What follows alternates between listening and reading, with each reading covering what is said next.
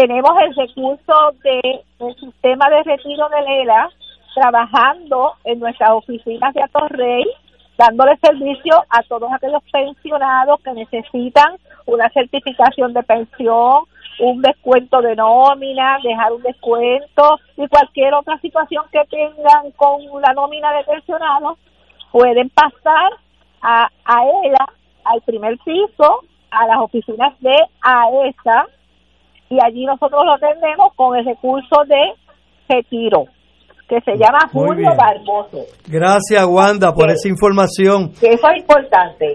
Gracias, te lo pues, agradecemos. dejo con su música. Sí, pero antes de la música, antes de la música, yo quiero señalarle a todos nuestros radioescuchas eh, que nos han preguntado quiénes pueden ingresar a esa. Bueno, pues a esa pueden ingresar es empleados retirados, jubilados o pensionados que hayan trabajado parte o todo su tiempo en el gobierno de Puerto Rico. También personas pensionadas o jubiladas del sector privado, personas pensionadas del gobierno federal que hayan ejercido sus labores en Puerto Rico, veteranos y, y recipientes del Seguro Social. Otros empleados jubilados del gobierno por concepto de otras leyes especiales y también prejubilados del gobierno que les falten tres años o menos para retirarse. También en AESA son bienvenidos eh, retirados, pensionados de la industria privada o sea, de la industria privada también los aceptamos. Así es que si usted no es socio de AESA, hágase socio mañana mismo llamando a nuestro teléfono que es el 787-641-4034. 787-641-4034. Esperamos su llamada prontamente. Y ahora, Vamos a despedir nuestro programa en la tarde de hoy eh, con una canción que yo sé que, le, que los va a motivar a, a, seguir en sintonía con esta estación que se llama Radio Paz, porque es una, una canción que estimula los sentimientos. Es a cargo de Tito Lara y yo quiero que ustedes la escuchen en estos momentos. Esperamos que la disfruten, un placer. Para mí ha sido un placer haber estado con y ustedes. Y que pasen muy buenas tardes. Se despide de ustedes. Gloria Rosario. Y Carlos José Román, Carlitos Román. Buenas tardes.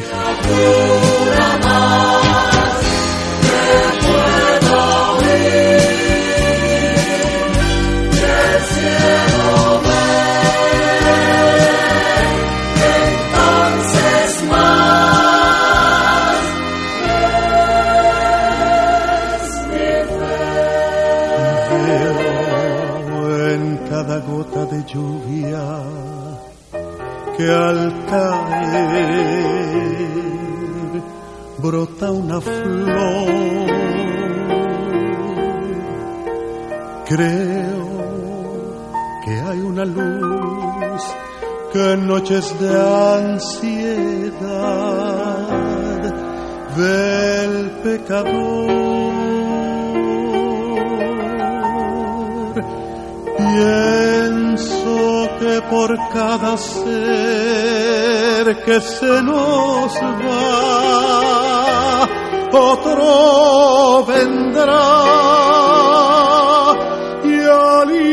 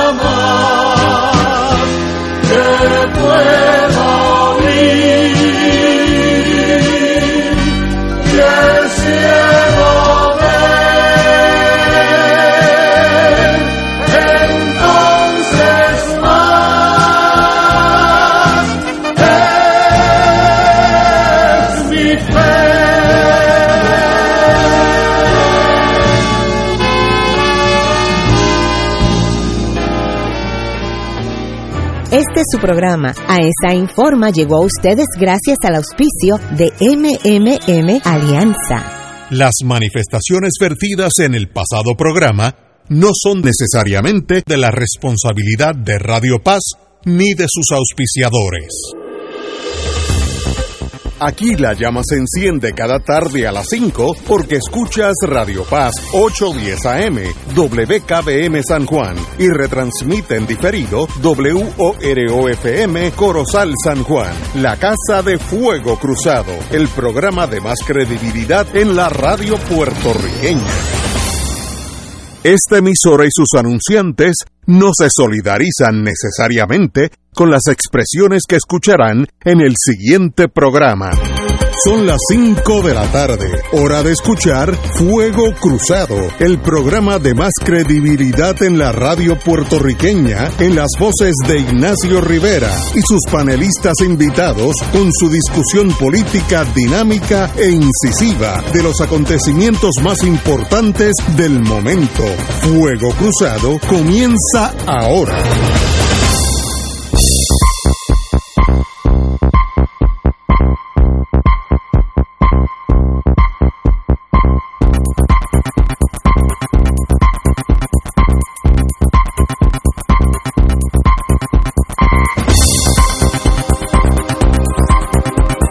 Tardes, Boys and Girls de Fuego Cruzado. Estamos aquí romancing the Stone. Dalmao dice, presidente de la, del Senado, distinguido amigo, hay que unir al partido. Yo diría que sí, porque ese partido está caltito. Cuando uno tira un rompecabezas al piso hay que sentarse y buscar las piececitas y ponerlas. Tal vez se puedan reunir, pero vamos a eso después. Lo más importante para nosotros en la vida cotidiana nuestra, antes que todo, Hoy es jueves, tenemos aquí a mi derecha el senador. Sí, por eso puede saludarnos. Si sí, sí, por eso. Nadal con D, porque siempre que hace una diferencia drástica entre Nadal con D y Nadal con T. Nadal, muy buenas, compañeros. Bueno, igualmente, saludos aquí a, los compañeros Tato eh, Rivera Santana y Julio Muriente, así que estamos listos. Y a Tato y a Julio. Qué bueno saludos, saludos a, a, todos y a todas. Muy buenas. Oye, que me hacen falta ustedes los jueves, son gente buena. Eh, Después de todo. Sí, sí, a pesar de que, les, les, tengo carpeta. Por lo menos les tenía, ya no. No, porque ya no se hacen físicamente. No, ya no, ya no se hace otra forma. Ahora es otra electrónicamente. Admisión de parte, relevo de prueba. el gobernador de Puerto Rico, el don Pedro Pierluisi informó hoy cambio a la orden ejecutiva del COVID. Y lo más importante eh, para nosotros los que lo damos nuestra cervecita en el viejo San Juan de vez en cuando eh, el toque de queda será a las 12 de la noche. Ya las 12 de la noche ya yo estoy dormido hace rato. Así que eso no me afecta a mí es una hora lo que se mueve. De, 11 a 12. De 11 a 12. Y pero para los que tomamos coñac en San Juan, esa hora es importante porque entonces a las 10 ya puedo ir para casa. Fíjate, en vez de antes que estaba tenso porque tenía que irme. Ah, y, y, las 5 de la mañana, este. Eh, y los establecimientos comerciales pueden abrir hasta las 11 de la noche. Sears, Penny, toda esa gente. ¿Hasta qué hora? 11. Los, los, los comercios eh, y 50% de su capacidad, que eso es un montón. Eh, ahora es hasta 30% y a las 10 de la noche. Así que Sears, Penny's y esas tienen una hora más y 20% más de porcentaje. Eh, los restaurantes y los cines siguen bajo la vieja norma y él dice porque la gente allí pues se quita la, la mascarilla, bueno, lo, entiendo. y cito, se diferencia a los restaurantes de otros lugares porque en estos establecimientos las personas tienen que quitarse la mascarilla para comer. Yo diría que casi siempre que voy a comer yo me quito la casi siempre. pero no que, iban al cine, no que fueron al cine. No, los cines tampoco. Los cines, tiene que ver con comer. Eh, pero en el popcorn. Cine, popcorn. eh, y eh, durante su eh, durante la vigencia de esta nueva orden el regreso a clase será reglamentado por los departamentos de educación y salud. Muy bien. Torno a los chinchorros, que eso me aplica a mí sólido. Eh, el gobernador descartó que se le otorgue permiso a los llamados chinchorros para que se inserten en la actividad económica luego de luego que desde marzo 2020 se le ordenara por orden ejecutiva dejar de operar. Dito los chinchorros, siempre los de abajo son los peores. Eh, los cambios comunicados por Pierluisi, aunque pocos, no, no recogen la recomendación de coalición científica que quiere que cejemos todo y estemos metidos en un closet hasta el año que viene. Pero esos son unos muchachos que a veces se pasan de la línea. Pero eso es la, para nosotros, los civiles, tenemos ahora en vez de las 11 de la noche, tenemos 12 de la noche, que eso es lo más importante. Eh, y sencillamente los comercios, si las tiendas, vamos a poner los supermercados, eh, toda esa gente tiene eh, tienen hasta las 11 de la noche ahora. Bueno, muy bien por el señor gobernador. Este, déjame estar seguro que no, no meto la pata. Ajá. Sí, los establecimientos comerciales podrán abrir hasta las 11 de la noche y a 50% de capacidad. Bueno, yo, yo creo que todas esas tiendas con esta pandemia nunca tienen 50% de capacidad. Eh, eh, pues, gente porque la gente no llega. Así que no, no, eso no le afecta. Ahora, una hora más, pues una hora más. ¿Cómo ustedes piensan esto, compañero senador? Usted que está en ese mundo. Pues estuvo en ese mundo. Estuve, no, no, ya. Bueno, no, me, oye, me, me parecen bien. Eh, y lo mismo dije la vez pasada, que él pues cambió las directrices de Wanda Vázquez. Eh, creo que no hay eh, evidencia, ¿no? De que los restaurantes están siendo pues los focos de contagio. está bien pues seguir limitando la capacidad de, de, de, aforo, ¿no? Digamos, de los restaurantes, de, clientela.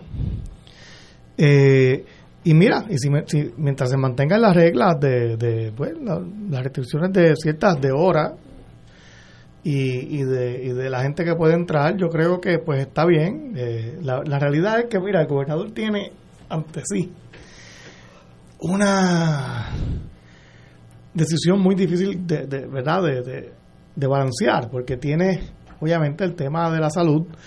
En Puerto Rico, aunque todavía no estamos en la crisis, la cosa no está tan mala como en muchos lugares en Europa, como en Estados Unidos mismo. Sí, Estados Unidos.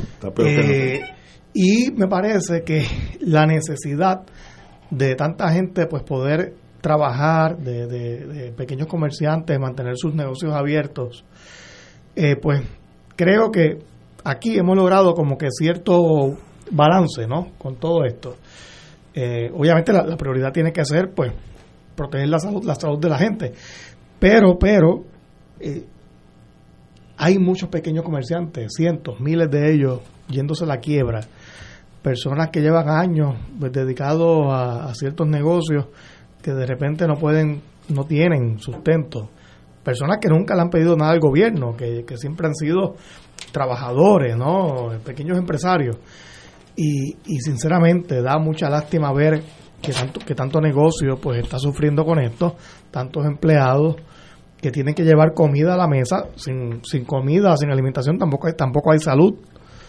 Y creo que pues hasta ahora el señor gobernador pues ha logrado balancear bien esto, ¿no? Yo sé que no, yo sé que no, no está libre de controversia, pero yo hubiese hecho algo parecido a él si estuviese en tu posición. Es lo único que tengo que decir. Bueno, mira, eh, los cambios, como tú indicaste, Ignacio, no son significativos. Eh, son unos cambios que básicamente dejan en, esencia lo que había sido la orden anterior. Eh, aquí el asunto siempre con esta orden ejecutiva, como con la anterior, como las que promulgó Wanda Vázquez, es la capacidad del gobierno para fiscalizarla e implantarla. Eh, y hemos visto que, esa capacidad es muy pequeña, es muy pequeña. Y la cantidad de información que sale, porque por las redes se publica muchísimo, siempre hay que hacer el paréntesis que en las redes hay una gran dosis de noticias falsas, que también uno tiene que separarla. Pero no hay duda de que hay mucha información que ha estado circulando de cómo la posibilidad y la capacidad del gobierno para implantarla y velar porque se ejecute esa orden ejecutiva es mínima. Eh, y uno personalmente lo ve, o sea, yo, yo, yo he pasado por lugares, por la carretera y veo negocios que no tienen el 30% de aforo. Están fuleteados, como dicen en la calle. están fuleteados. Este, y, y esto demuestra, y, no estoy planteando tampoco que sea una, una, un asunto fácil, como planteaba Nadal, un asunto fácil de, manejar eh, y también de implantar, porque estamos hablando de supervisar eh, pues todo una actividad comercial que es muy diversa, que es muy extendida, eh, que, que, se ha expandido, no solo en términos de cantidad, sino en términos territoriales, y eso no es fácil supervisarlo. y me parece que a fin de cuentas lo que, lo que ha resultado positivo, yo creo que este es el lado que, le daría más, más énfasis haciendo, es que la gente, o sea, nosotros los puertorriqueños y puertorriqueñas, hemos, hemos actuado con un gran sentido de prudencia. Eh, y ha habido mucha responsabilidad en, la actuación de, cada uno de los ciudadanos eh, y a eso es que obedece que las cifras de hospitalizaciones eh, no sean altas, son bajas, efectivamente son bajas. la cifra de muertos, pues uno las analiza en términos de comparación, pero uno no hubiera querido que hubieran eh, fallecidos sobre 1.200 personas, que es la cifra por lo menos que, hay hasta el día de hoy. Este, uno aspiraría que eso fuera una cifra muchísimo más pequeña y yo creo que se podía lograr que fuera más pequeña. Eh, pero también esta, estas limitaciones que tenemos en términos de, de nuestra capacidad de gobierno para poner en práctica muchas de estas decisiones, pero también porque se tomaron decisiones que permitían la flexibilidad, eh, pues, pues han, han impedido que nuestra sociedad eh, hubiera pagado un precio más bajo en cuanto a, mortalidad en el caso en el caso nuestro. Eh, la situación económica pues no hay duda de que se va a impactar o sea no, no hay forma de que el manejo de una pandemia el manejo de, de una enfermedad infecciosa como esta eh, no tenga efecto en la economía eh, sobre todo porque es pandemia a nivel internacional a nivel de todo el globo así que el, el elemento económico eh, ciertamente hay que atenderlo, hay que ver cómo se mitiga, pero no puede ser el criterio principal, porque el criterio principal es un criterio eh, salubrista, eh, porque ahí están las vidas de, miles de personas, como ya se ha, se ha demostrado. De hecho, el mejor ejemplo de cómo atender el criterio económico tiene unas consecuencias nefastas es Estados Unidos. Eh, que no tomó decisiones precisamente argumentando de que la economía no se podía cerrar, que, que, no se podían tomar esa, esas decisiones. ¿Y cuál ha sido el costo para la sociedad norteamericana? 460 mil. Va para 500 mil muertos. 500 mil muertos. Eso es toda una ciudad. Eso es una gran ciudad que la gente murió. Claro. Eh, y, la, y, el, y, el, y los millones contagiados van sobre los, los 25 millones. Igual Brasil, lo mismo. Exacto, que adoptó la misma política. La misma política. adoptó la misma política.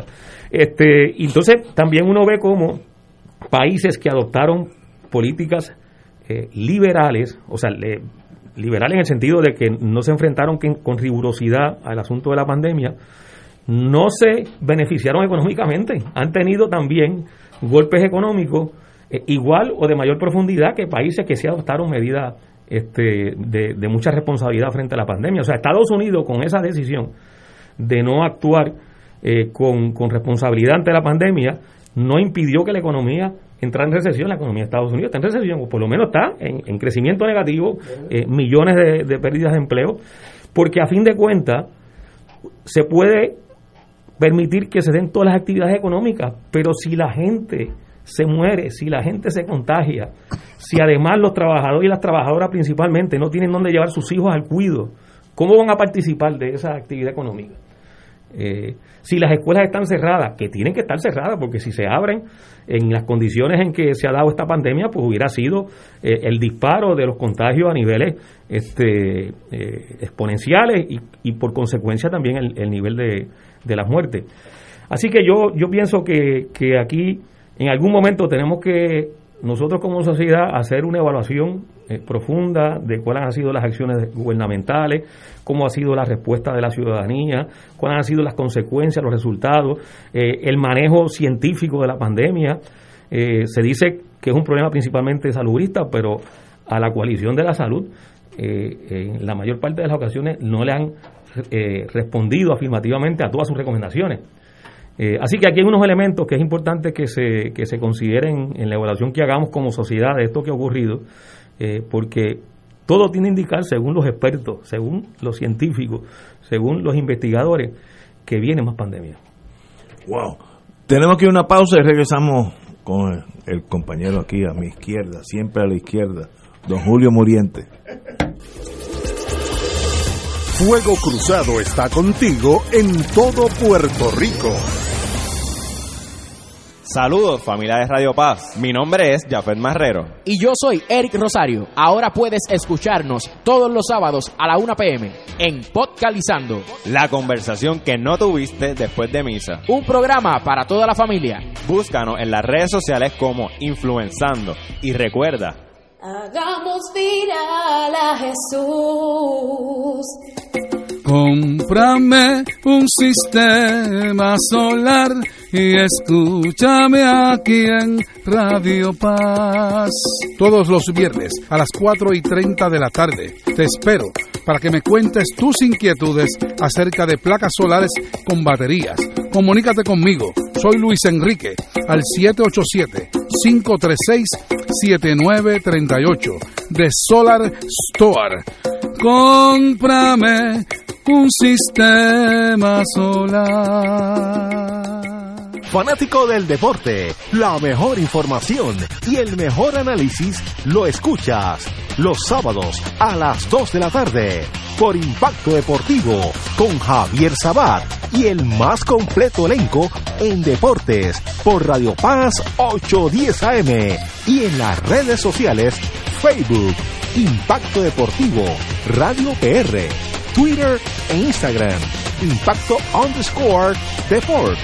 Juntos, impactando el deporte nacional. En Oro 92.5 FM, Radio Paz 810 y el Canal 13 estamos trabajando a tono con la emergencia que en estos momentos está viviendo Puerto Rico. Estamos ofreciendo nuestros servicios al máximo con el personal disponible según nos permitan las circunstancias. Si tiene un mensaje para ofrecer a sus asociados, clientes o personal, solo tiene que llamar al 787-349-7949.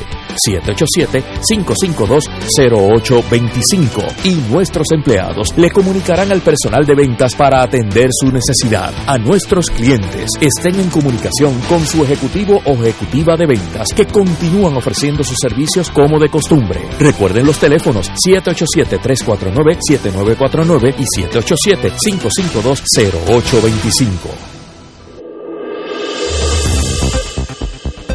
Y ahora continúa Fuego Cruzado.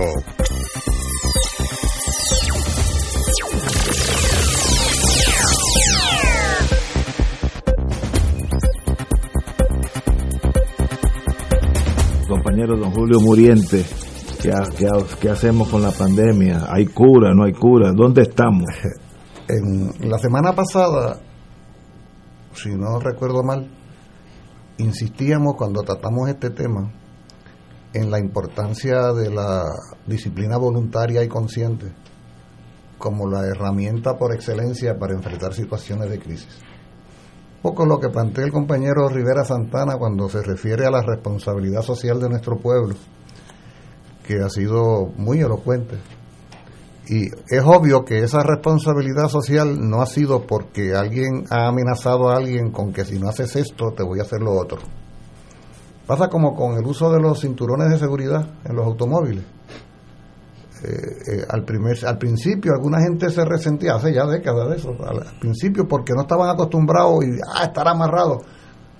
Conforme pasó el tiempo y nos fuimos educando y fuimos comprendiendo el valor del cinturón de, de seguridad, uno ya de manera mecánica se amarra y se siente tremendamente inseguro cuando le toca estar en un carro donde no hay cinturón de seguridad. Correctamente, eso es verdad. Con el cigarrillo pasó parecido. Oye, ya nadie para la generalidad de los ciudadanos que conducen automóviles en este país, no tiene que haber un policía al otro lado de la esquina para yo ir a menos de 25 millas en zona escolar.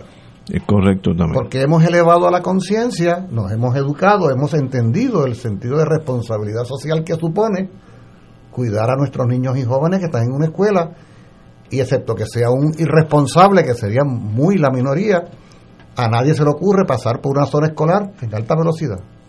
Y lo hacen normalmente, no les preocupa, no les inquieta, eh, no les provoca ansiedad tener que reducir la velocidad para ir a 25 millas o menos, igual que amarrarte el cinturón. Eso es eso no es otra cosa que disciplina voluntaria y consciente. Elevas a la conciencia la pertinencia, la conveniencia, el buen uso de una medida. No me tienes que obligar, no me tienes que amenazar. O sea, no me tienes que poner un guardia al otro lado. Yo elevo la conciencia y soy lo suficientemente capaz y maduro para ejercer. O sea, cuando vemos en la calle a nuestra gente con la mascarilla, nos damos cuenta de que la gente se pone la mascarilla porque de veras cree que es más seguro. Sí, es verdad. O sea, la, la, la, gente ha elevado a la conciencia, a la ciudadanía, y tú los ves en todas partes. Tenemos más eh, disciplina que en Estados Unidos. mucho más. pero, mucho más. Y, como dijo el gobernador Cuomo, no, no, te interrumpo, Julio, es, una señal de respeto al prójimo. Claro, claro. respetar al prójimo. Este, este, este, este, este termina siendo además un país altamente solidario en materia social y, y un poco en esa línea, ¿no? Pues no solo me pongo la mascarilla para protegerme a mí, me lo pongo, me la pongo para protegerte a ti, para respetarte a ti, porque sabemos que hay una situación de, de crisis. Por lo tanto, más allá de lo que el gobernador de turno pueda haber dicho en una conferencia de prensa, a mí me parece que lo que ha marcado la diferencia, esas cifras que tú mencionabas, José Rivera Santana, a nivel de hospitalizaciones y demás, tiene mucho que ver con la actitud asumida por la población que ya lleva casi un año en esto, o sea, se ha elevado a la categoría de un comportamiento normal, ya se ha normalizado un comportamiento frente a toda esta esta esta situación. Eh, yo escucho las medidas que se anuncian y pues, no sé si será objeto de candidez de uno, pero yo digo, bueno, me dices que hasta las 12 de la noche, y yo me pregunto exactamente cuánta gente necesitará estar en el país entero entre 11 y 12 de la noche en la calle de lunes a viernes. Eh, no estoy seguro de que sea una gran multitud la que la que habrá gente esa hora por ahí. Pero muy poco. Pero no, no me parece que haga una gran diferencia para un hijo de familia, un padre de familia, un estudiante, etcétera, una señora adulta, un señor mayor a las 11, 11 y media, 12. Normalmente, como que no es el caso de que uno esté por ahí, Tendría que ser un viernes que me invites a una fiesta y salgamos un poco tarde. Sería una tanda. Una excepción, una excepción. Es, excepción, no es la Yo me acostumbré hasta acostarme temprano porque no puedo salir. Pues, no ha hecho otra rutina. Por lo tanto, por lo tanto eh, eh, son decisiones que, que pueden apantallar porque parecieran que son una manifestación de liberalización y libertad, pero honestamente, por ejemplo, a mí más me preocupa por ejemplo, cuando el gobernador cuando el gobernador dice, "No, los chinchorros no, porque Oye, bendito los chinchorros." Oh, oye, oye, oye esto, oye esto. Y yo, yo me quedo ese discrimen. Cualquiera cualquiera de nosotros en todo este tiempo ha ido a un supermercado, a una ferretería o alguna mega tienda de estas donde hace unos meses se tomaban la prevención de hacer una filita guardando las distancias te echaban un spray en el carrito si ibas al supermercado, pero luego cuando entrabas al supermercado, y eso sucede hoy, debe estar sucediendo en este instante, allí nadie le guardia distancias a nadie. ya eso pasó. Y ponen unas flechitas en el pasillo que nadie, que nadie, que ya se, además de tanto pisarlas ya no están o sea, si tú vas a comprar salchicha, pues hay tres señoras allí que están pendientes a la salchicha o, al, o, al, o, a, la latita de atún que está todo junto y tú inevitablemente te vas a juntar con esa tropa de gente que está allí buscando la latita de salchicha o la latita de atún o algo parecido. Igual si vas a los aceites, si vas a la... Oye, cuando vienes a ver lo que ha habido eh, dentro del supermercado es un monte de gente.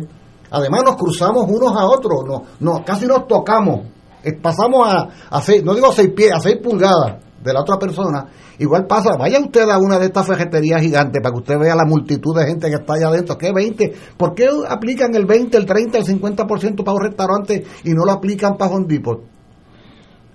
O para Walmart. de acuerdo? Si, yo, si lo que hay son multitudes allí. No, eh, digo esto porque de repente el impacto económico para, para pequeños empresarios es tremendo Oye, ¿y, qué, ¿y por qué no le pones medidas de control al chinchorro de manera tal que evites que el chinchorro se convierta en un punto de encuentro de multitudes y que se condicione su Pero la oye, la misma regla de los restaurantes.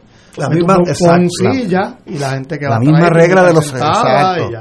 pero pero, yo no voy yo no yo no voy a entrar en cada detalle de cada sitio donde cada uno de nosotros pueda o no estar pero sí quiero llamar la atención a lo siguiente, que es lo que no suele manejarse en estas conferencias de prensa. El gran problema de esta sociedad, diez meses después, además de la pandemia misma, no es a dónde yo puedo o no estar y a qué hora.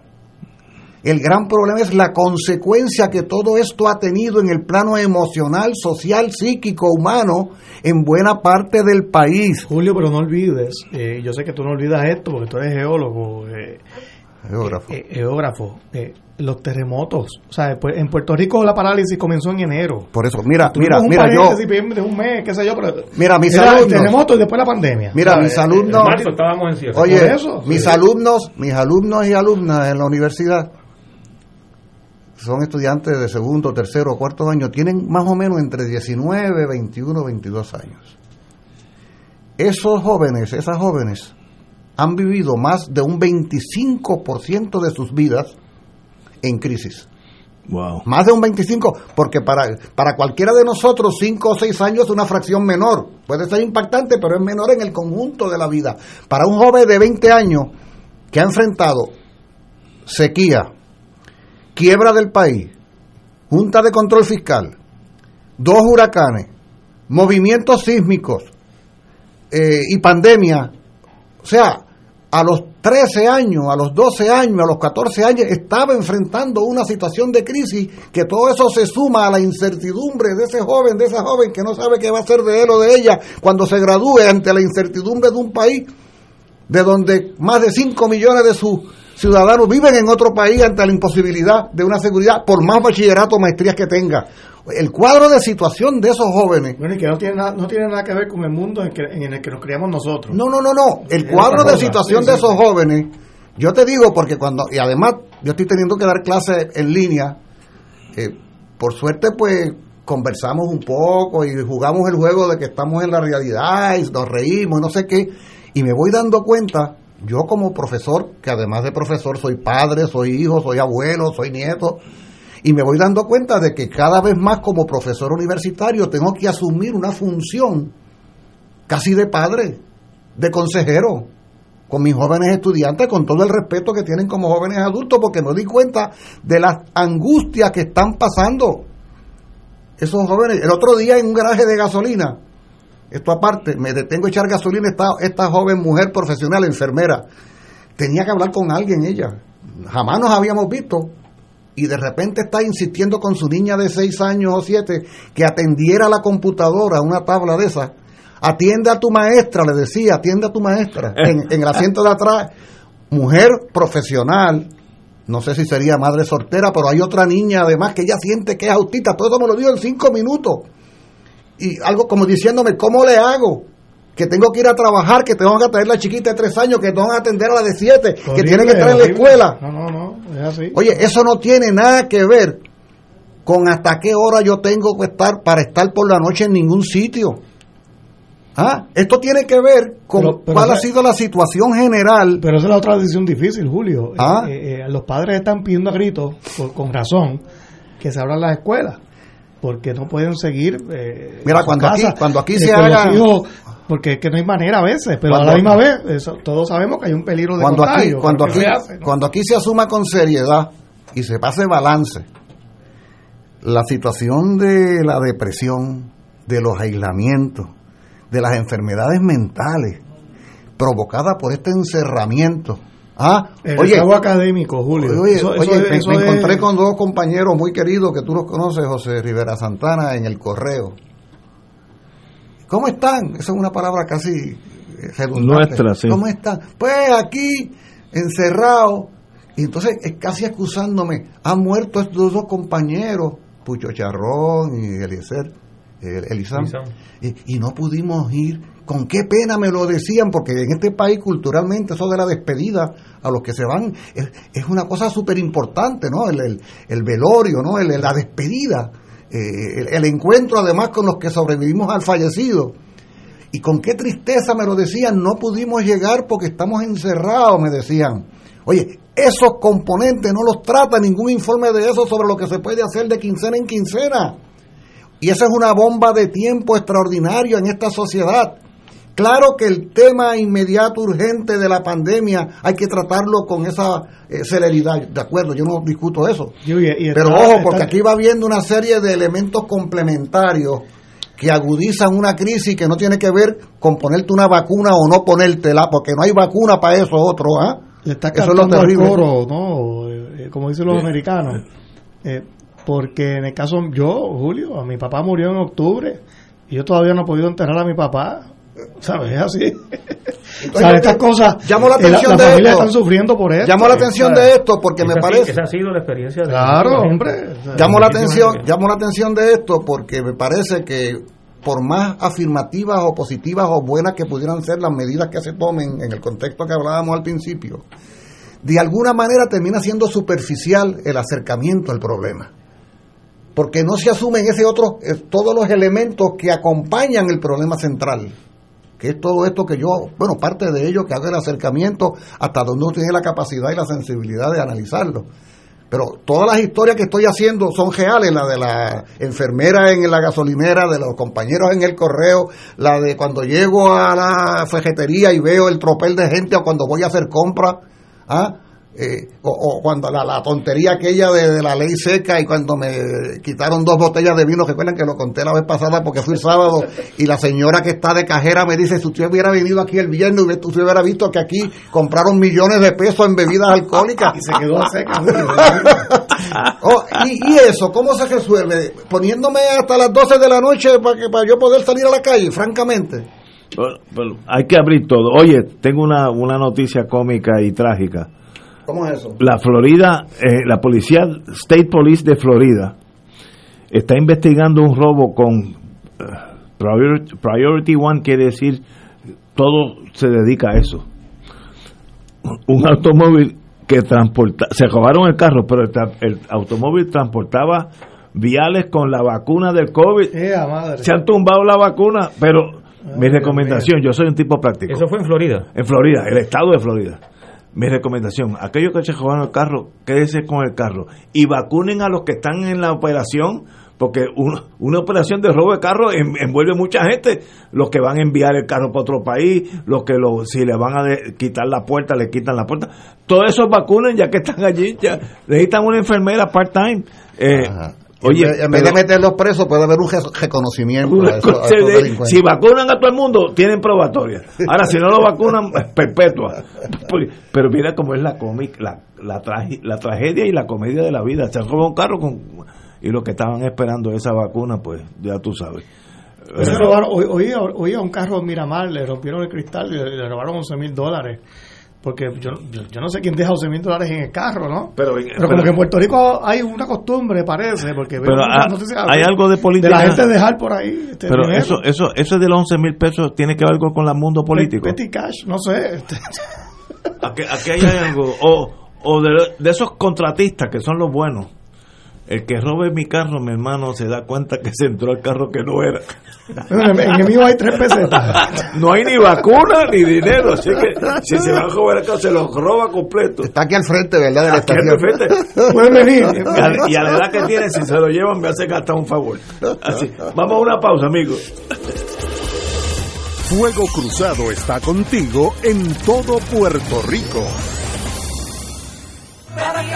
Te invitamos todos los domingos a la una de la tarde por Radio Paz 810 AM y los sábados a las 7 de la mañana por Oro 92.5 Cuidando la Creación con la hermana Lisi y sus colaboradores. Entrevista, mensajes educativos y dándole voz a grupos que ayudan a cuidar la creación en el mundo. Recuerda por Radio Paz 810 AM, una de la tarde, domingo, sábado por Oro 92.5 FM a las 7 de la mañana.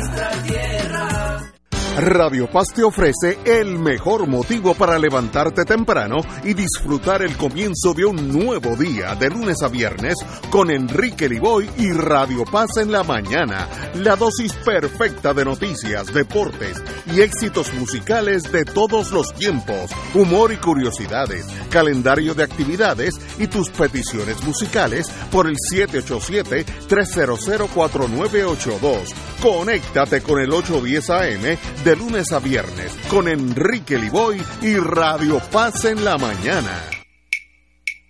De todo un poco, con Manolo Almeida, el más ameno en tus mañanas por Radio Paz 810 AM, de martes a viernes a las 9 de la mañana. Notas positivas, salud, ambiente, negocios y entretenimiento. De todo un poco, martes a viernes por Radio Paz. ¡Estamos vivos!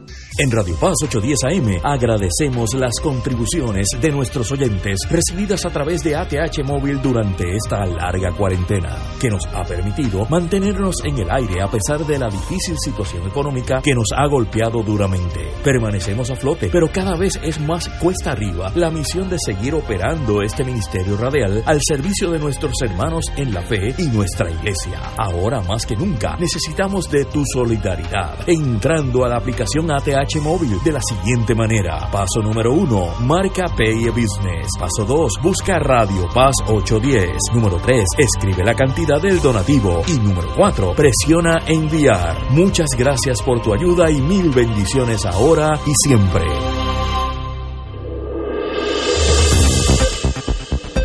Y ahora continúa Fuego Cruzado.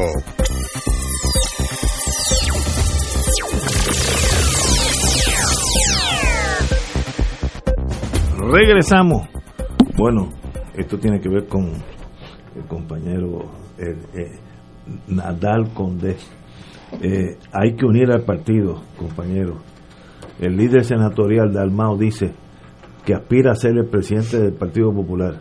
No solamente aspira, sino que hoy la señora alcaldesa de Morovi, vicepresidente de la colectividad Carmen Maldonado, anunció que se retira de la contienda, por tanto, le deja la puerta abierta al amigo. Pero no en buena, no en buena. No, no, no, dijo cosas fuertes, dijo que es un partido machista.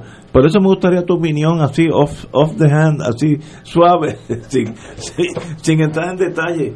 Eh, ¿Qué pasa con ustedes? Están, perdieron las elecciones y ahora están haciendo todo posible por desaparecer para el 2024. ¿Por dónde van ustedes? Mira, Ignacio, eh, eh, de hecho, hoy en el almuerzo que tuvimos. Qué pena que esto no es grabado, porque la cara, la expresión del compañero. es, sí, lo que por televisión. él hubiera querido que siguiéramos hablando del tema anterior. Sí,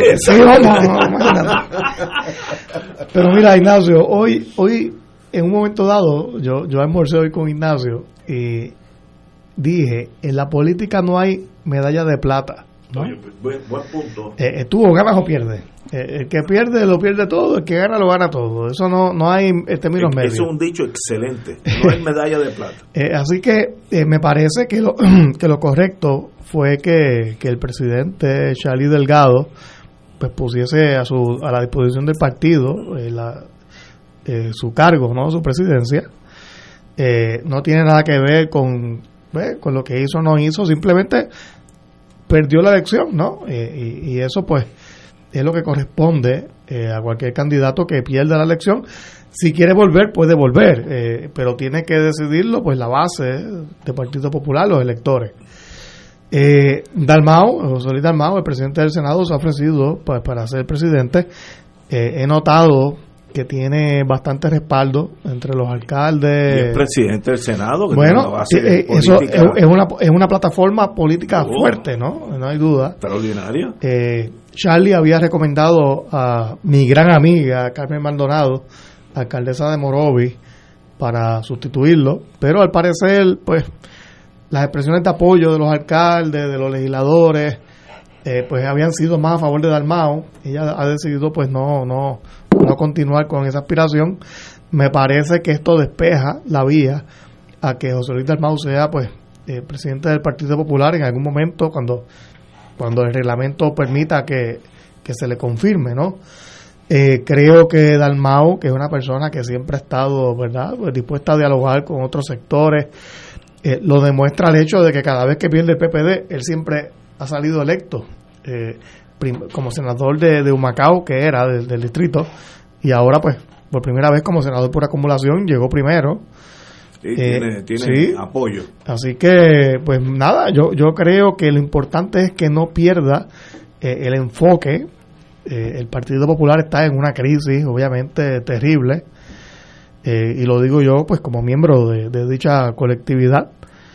hay que definir de qué se trata ser eh, popular, de qué se trata votar por el Partido Popular. Eso siempre va a caer bien y mal con muchos electores, pero tienes que tomar decisiones. Eh, en estos días Aníbal Acevedo Vilá publicó una columna en el Miami Herald donde dice que él mandó hacer una encuesta por Peter Hart, un encuestador de los, de los más importantes en los Estados Unidos, y es el encuestador que desde los años 80 el Partido Popular ha, estado utilizando ¿no? en Puerto Rico. Conoce cómo medir el sentir de los puertorriqueños muy bien.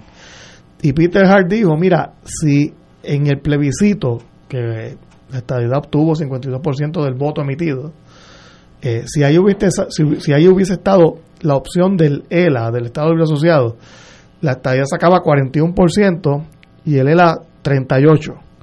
La Libre Asociación creo que 8% independencia 5%, algo así era.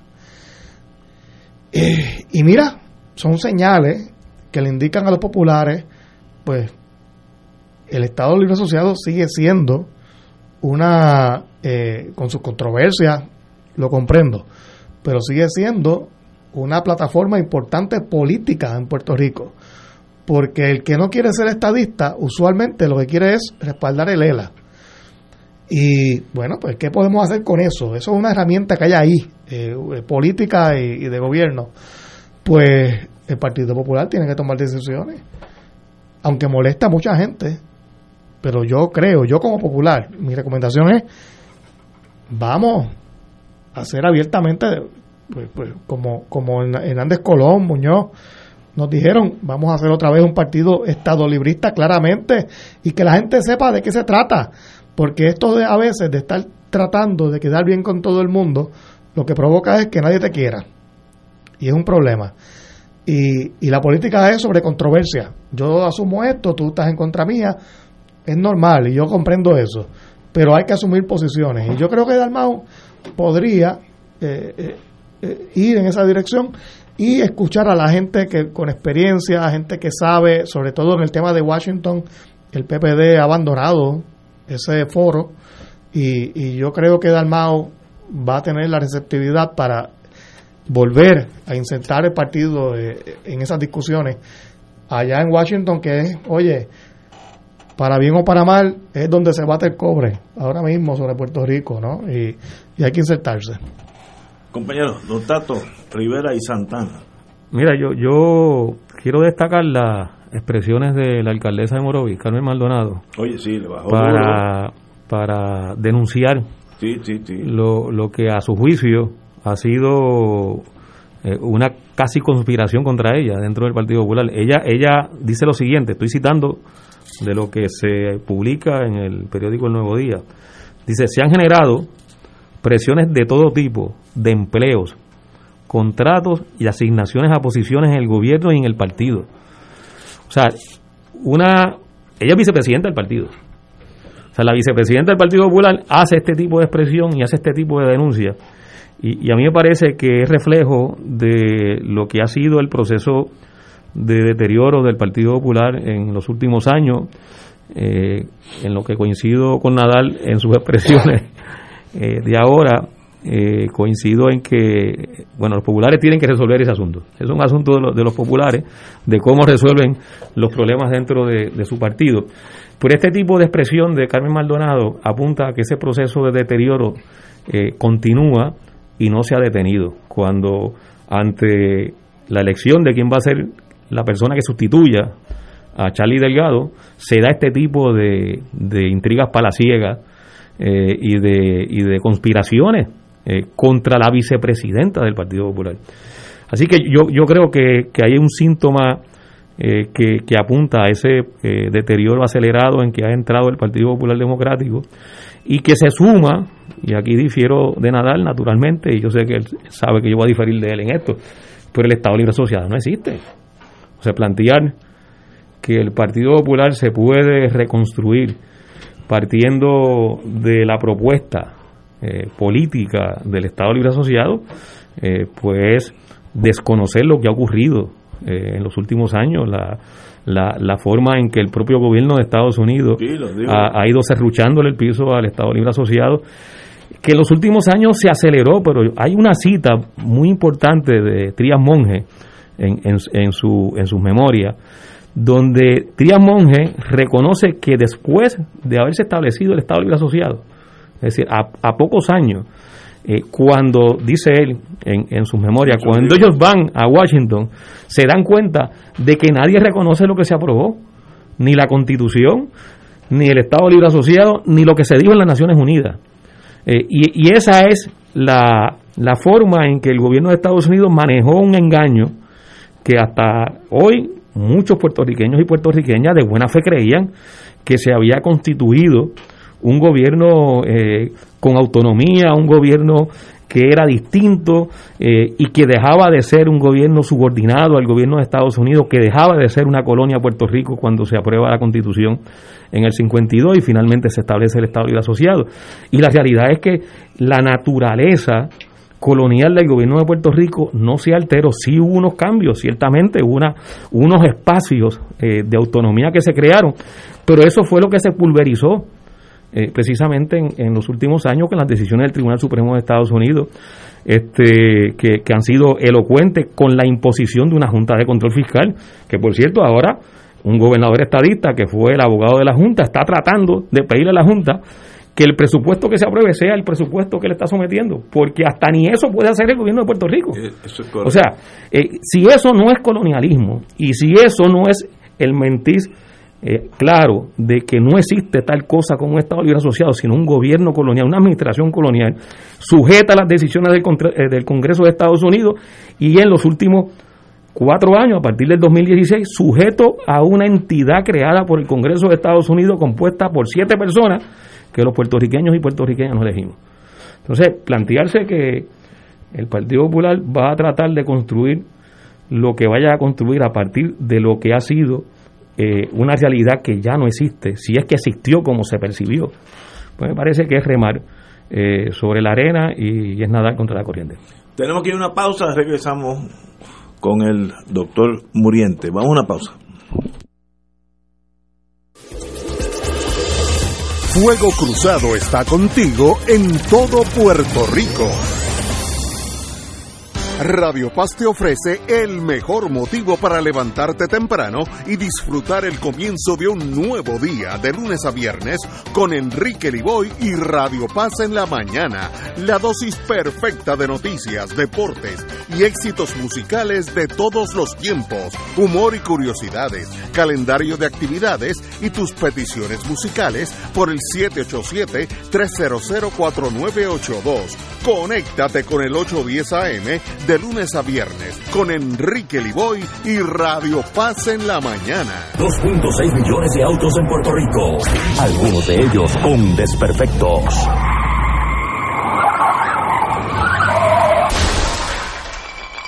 Autocontrol.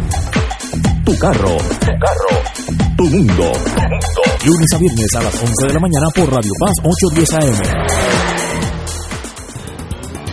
Dale una vuelta al mundo los viernes a las 2 de la tarde y repasa las noticias y acontecimientos más relevantes, los sucesos que trascienden límites territoriales y sus protagonistas son objeto de discusión y análisis de nuestro panel. Para ampliar la perspectiva noticiosa de nuestra audiencia, emprende una vuelta al mundo. Cada viernes, comenzando a las 2 de la tarde por...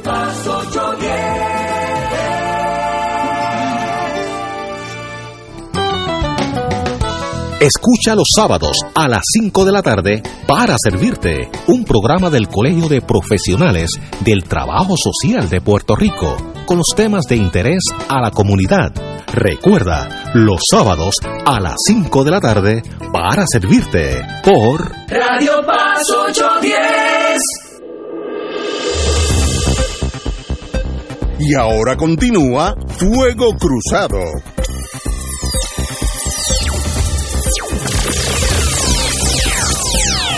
Regresamos, doctor Muriente. Me parece que estamos hablando de dos asuntos que son complementarios, sin lugar a dudas, pero son dos asuntos. El primero tiene que ver con una institución partidaria que se llama Partido Popular Democrático. Y a mí me parece que aquí, de los que estamos, el que más o el que menos tiene una práctica y una experiencia partidaria, tanta como para poder comprender la trascendencia y el alcance de las cosas que pasan cuando suceden, si es que suceden. O sea, hemos aprendido que hay, hay situaciones de conflicto, de problemas que pueden ser de carácter secundario y que se dilucidan esa misma tarde, pero también hemos comprendido que hay situaciones que acontecen que tienen traen cola, que tienen consecuencias y que además significan mucho.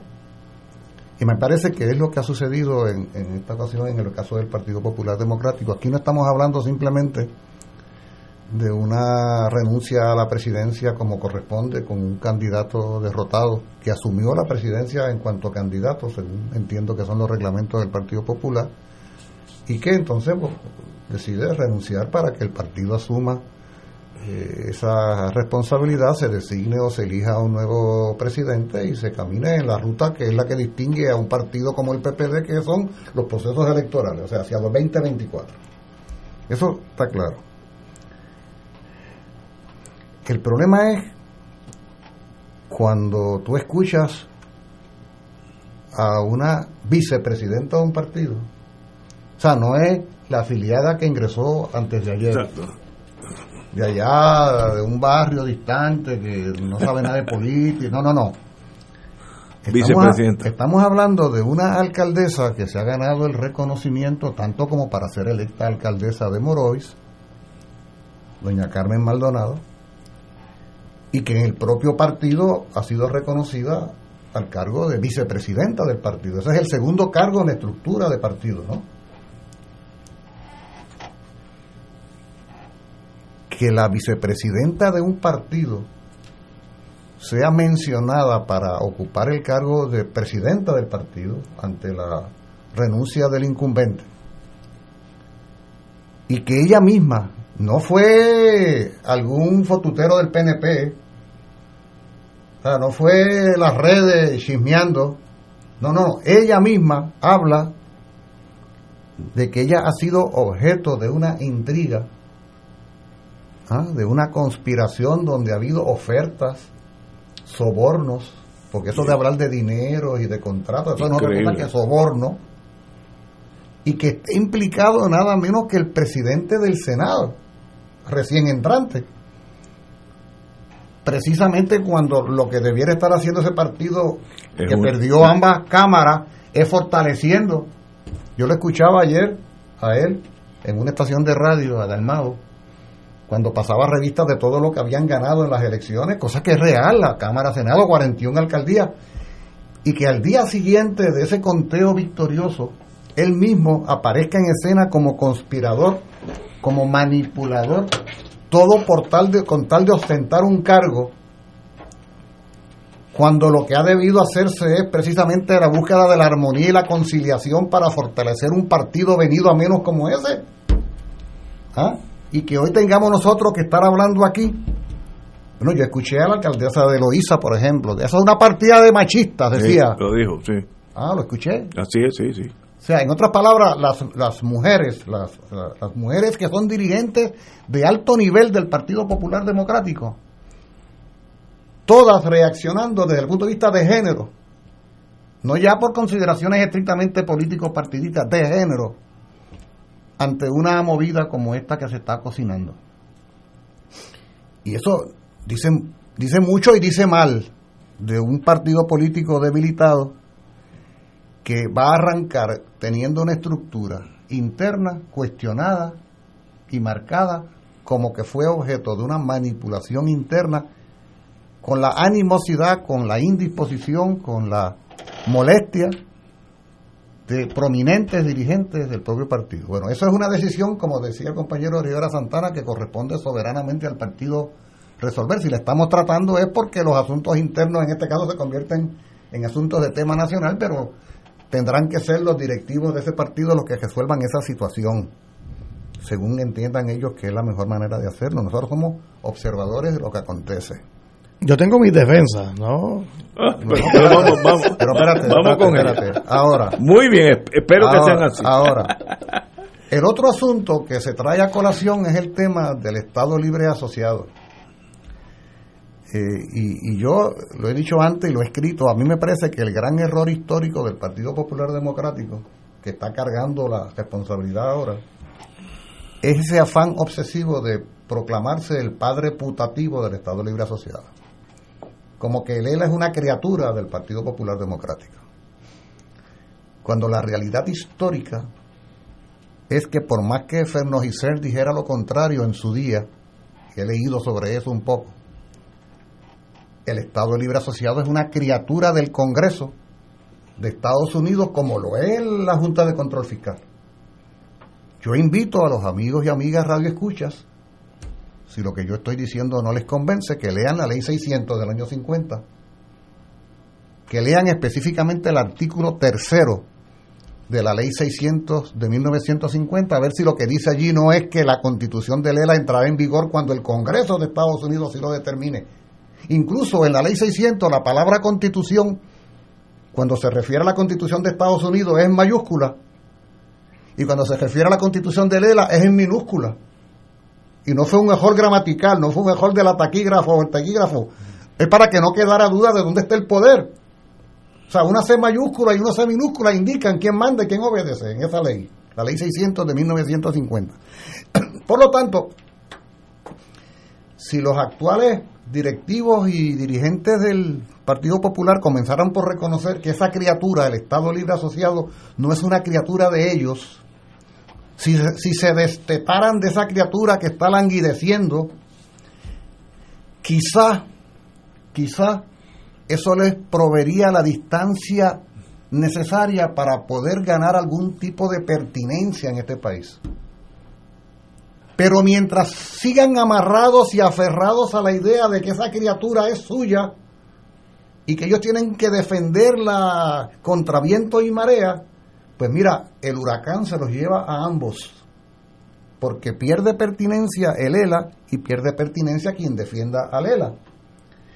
Interesantemente, eso que el compañero Rivera Santana señala su inexistencia. Bueno, existe algo que se llamó así, ¿no? Que se sigue llamando así. Es interesante porque ese algo no pareciera haber en el horizonte alguna señal que indique que de parte de los padres verdaderos de la criatura haya una intención inminente de transformar esa realidad. O sea, no pareciera que ellos quisieran alterarlo en su esencia ni en una dirección ni en otra. Pero eso, esa decisión del Congreso de Estados Unidos, la misma que nos impuso la Junta de Control Fiscal, en lo que tiene que ver con el ELA, para nada tiene que ver, para ellos, el Partido Popular Democrático.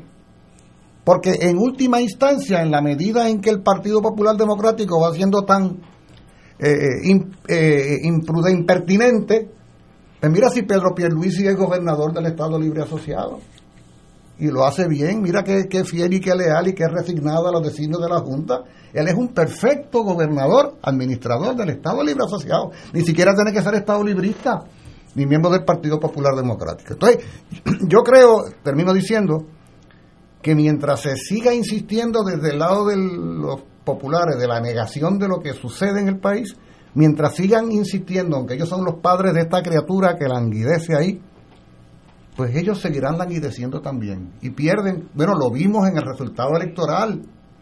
Ustedes, los populares que utilizan como criterio de fortaleza o debilidad las elecciones, ahí tienen una muestra elocuente ah, que nuestro pueblo les ha enviado. Yo creo que habría que estar alarmado ante esos resultados y en cambio lo que hay es un chisme para ciego sobre quién va a ser el presidente del Partido Popular Democrático. Entonces a José Luis Dalmao, tristemente, con todo respeto y aprecio, podríamos estar recordándolo por lo bien que toca el acordeón en las navidades y por el chisme que montó con la alcaldesa de Morovi para ostentar la presidencia del partido en estos momentos históricos, señores. Desgraciada situación. Tenemos que ir a una pausa, son las seis menos dos. Vamos a una pausa y regresamos with Crossfire. Fuego Cruzado está contigo en todo Puerto Rico. Aquí la llama se enciende cada tarde a las 5 porque escuchas Radio Paz 810 AM, WKBM San Juan y retransmite en diferido WOROFM Corozal San Juan, la Casa de Fuego Cruzado, el programa de más credibilidad en la radio puertorriqueña.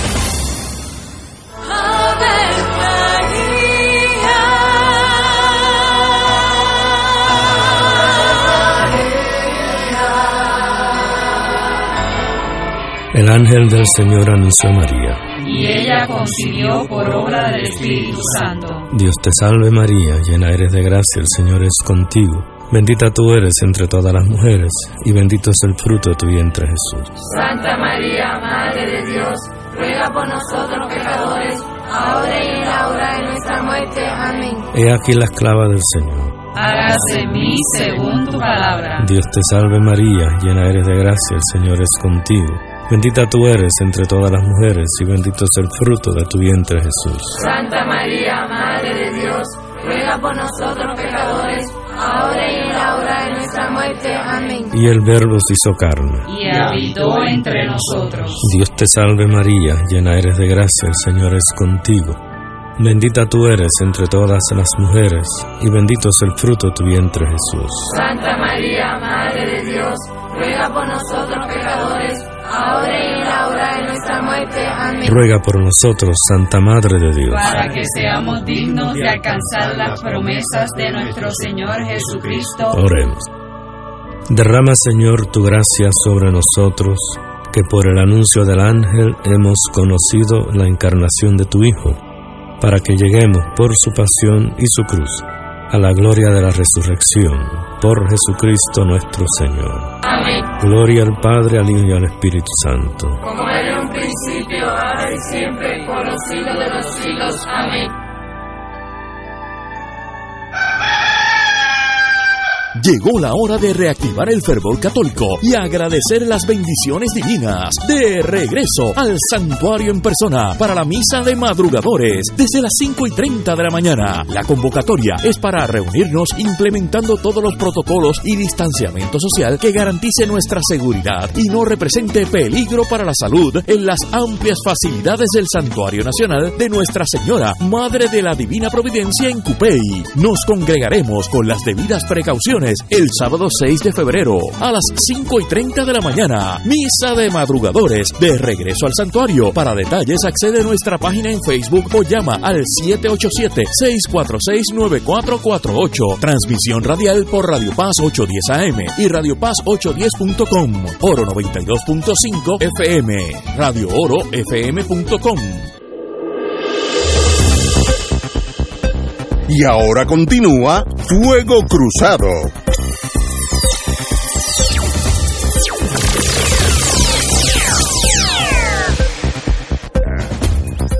Compañero Nadal, senador Nadal, diga usted. Que sí, eh, que estoy, mira, estoy como la, la amiga que, que está en otra estación, Inés Quiles, si no lo digo reviento, ¿no? Estoy... Compañera Aquiles, varias veces reventado. Oye, ha reventado, pero es excelente amiga, excelente amiga.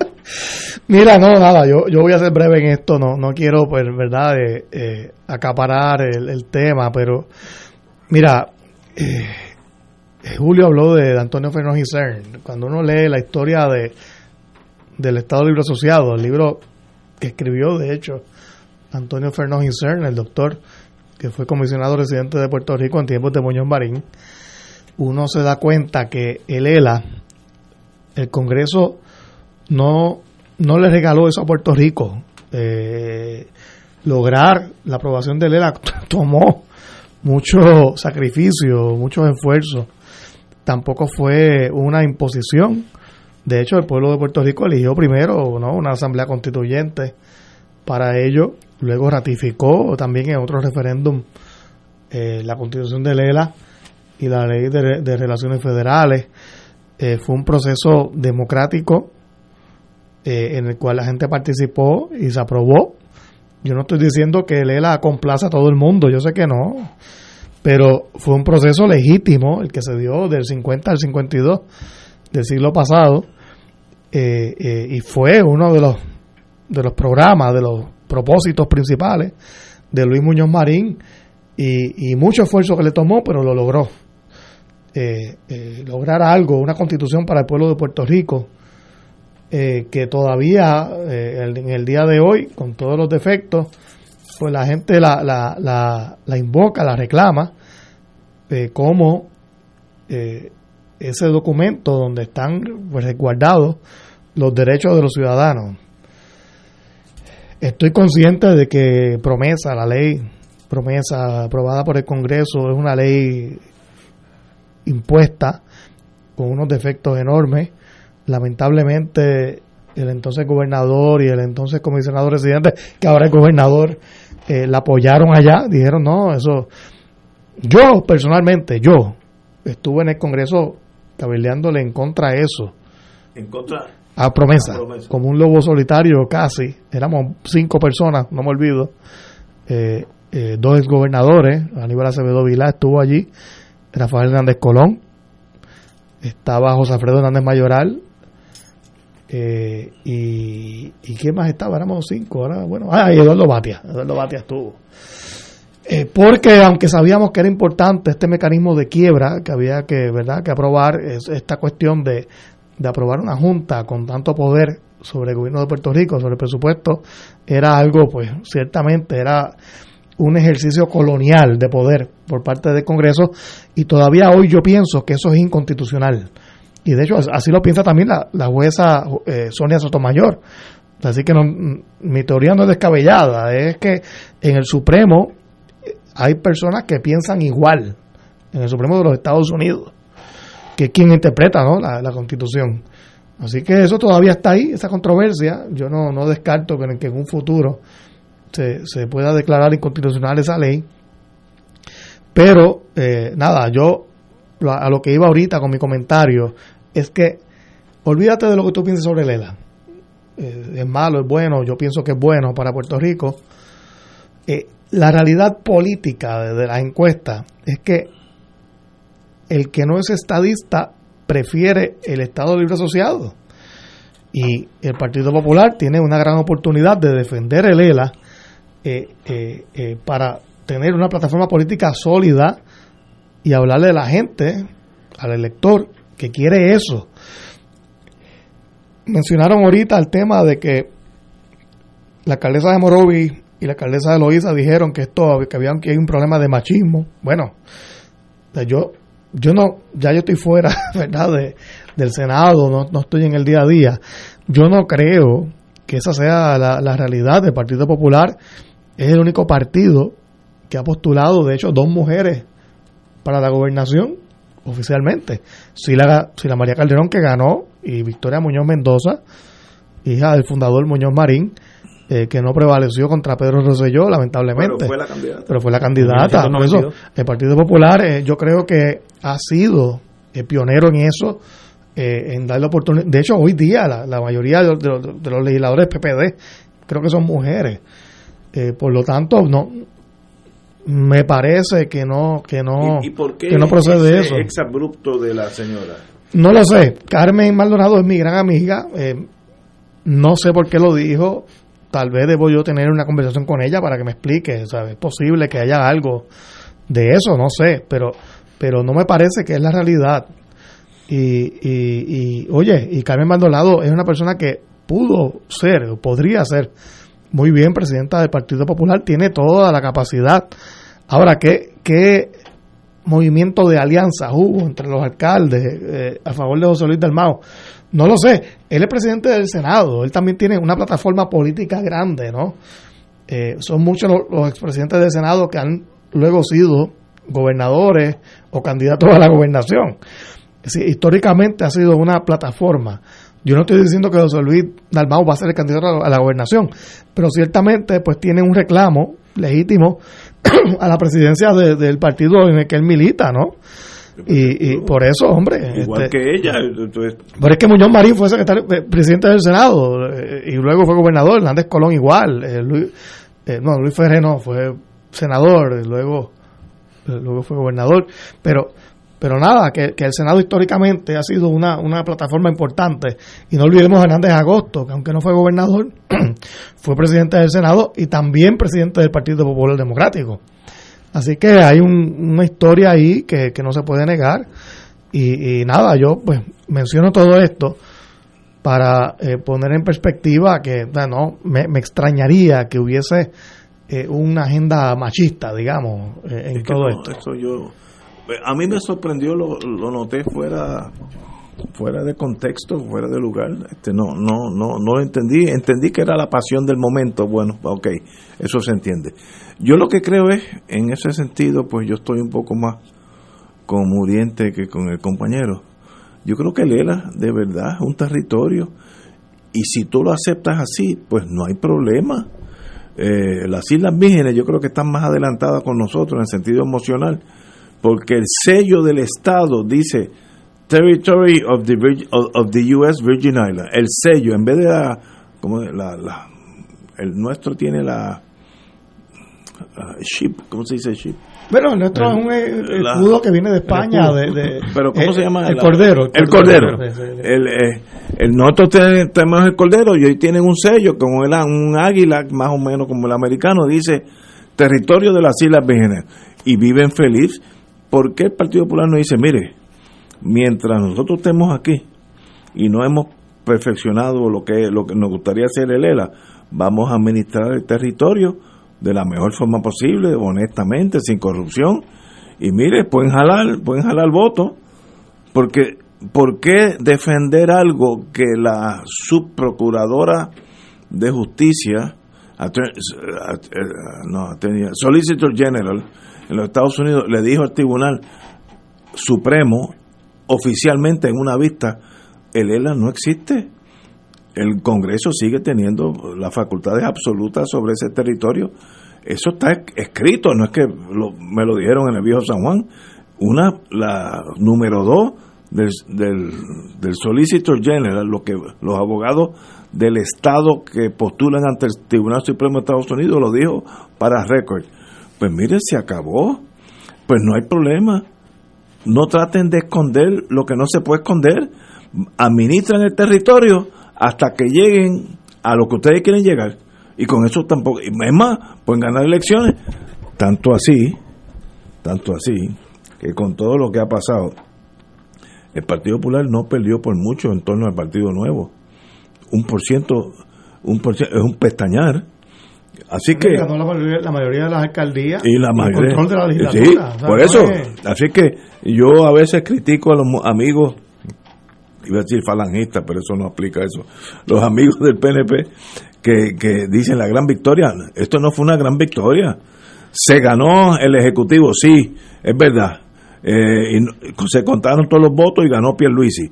Eso no quiere decir que el Partido Nuevo se, duerma en las pajas Ahora, si el Partido Popular sigue en una guerra civil por definir que el Estado Libre Asociado existe, que Muñoz tenía razón, que esto se negoció en Estados Unidos, todo eso es una falacia, eso no pasó.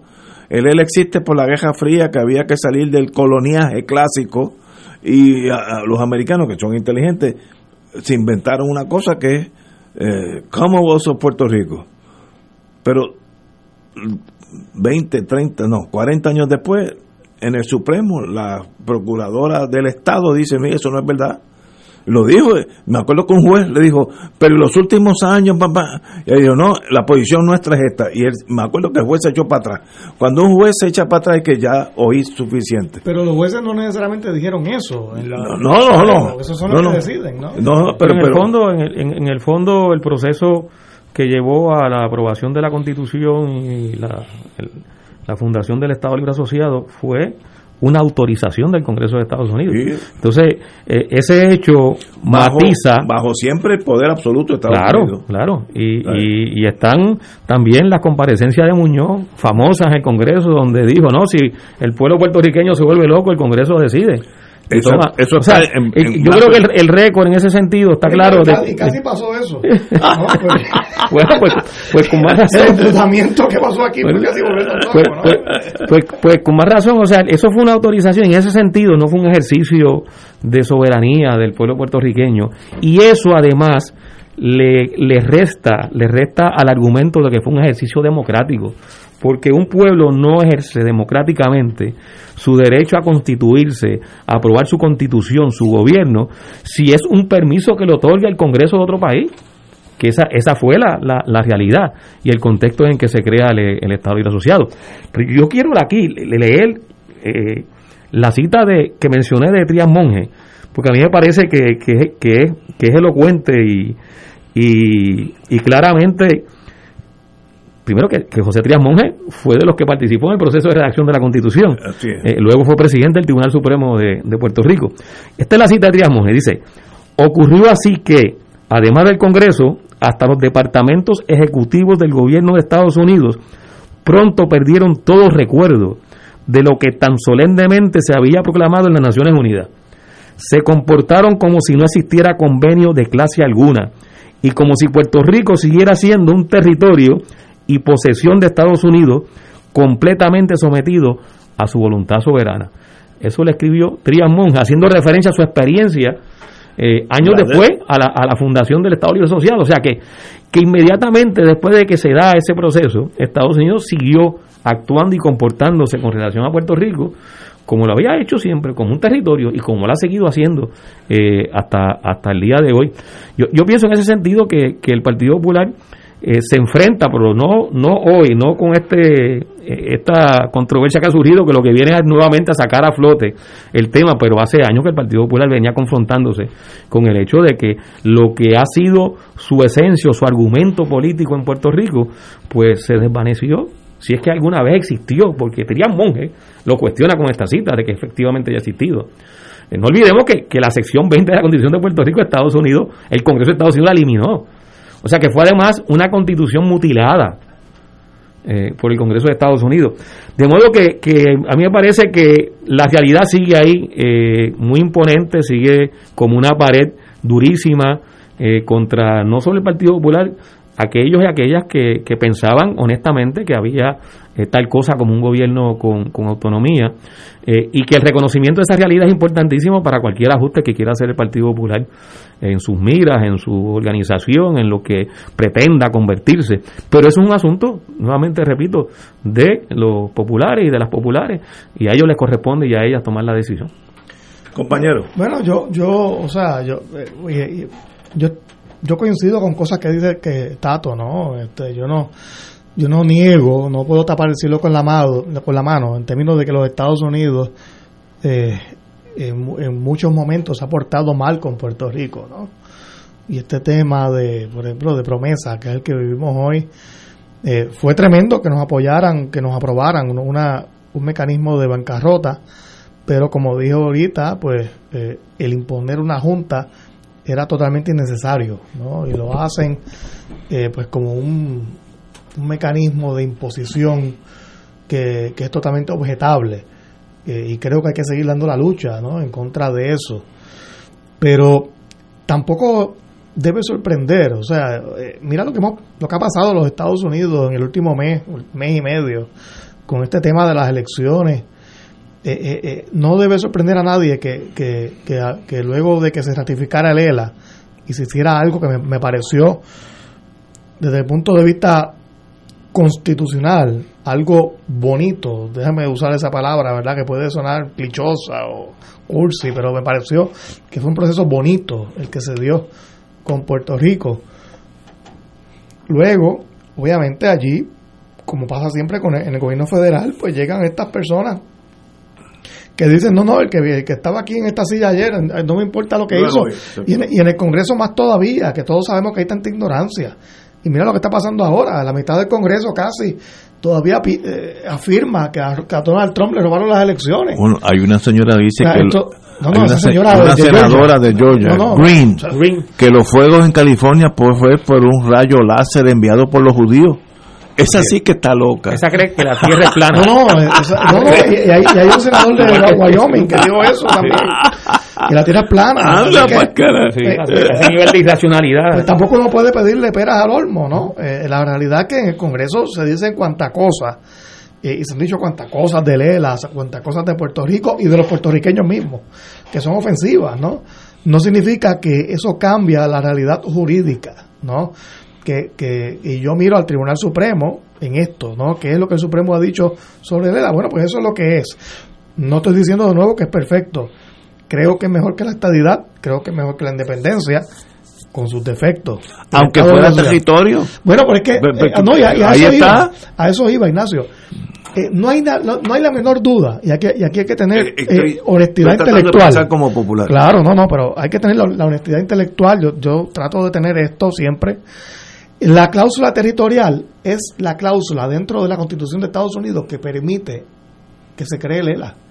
O sea, Cualquier cosa que no sea estadidad o independencia con un tratado o sin tratado, ¿no? De libre asociación, eh, todo tiene que caer bajo la cláusula territorial. Lo que en el Supremo se ha estado finalmente comenzando a aceptar es que el Congreso puede aceptar, eh, renunciar permanentemente a poderes que le confiere la cláusula territorial.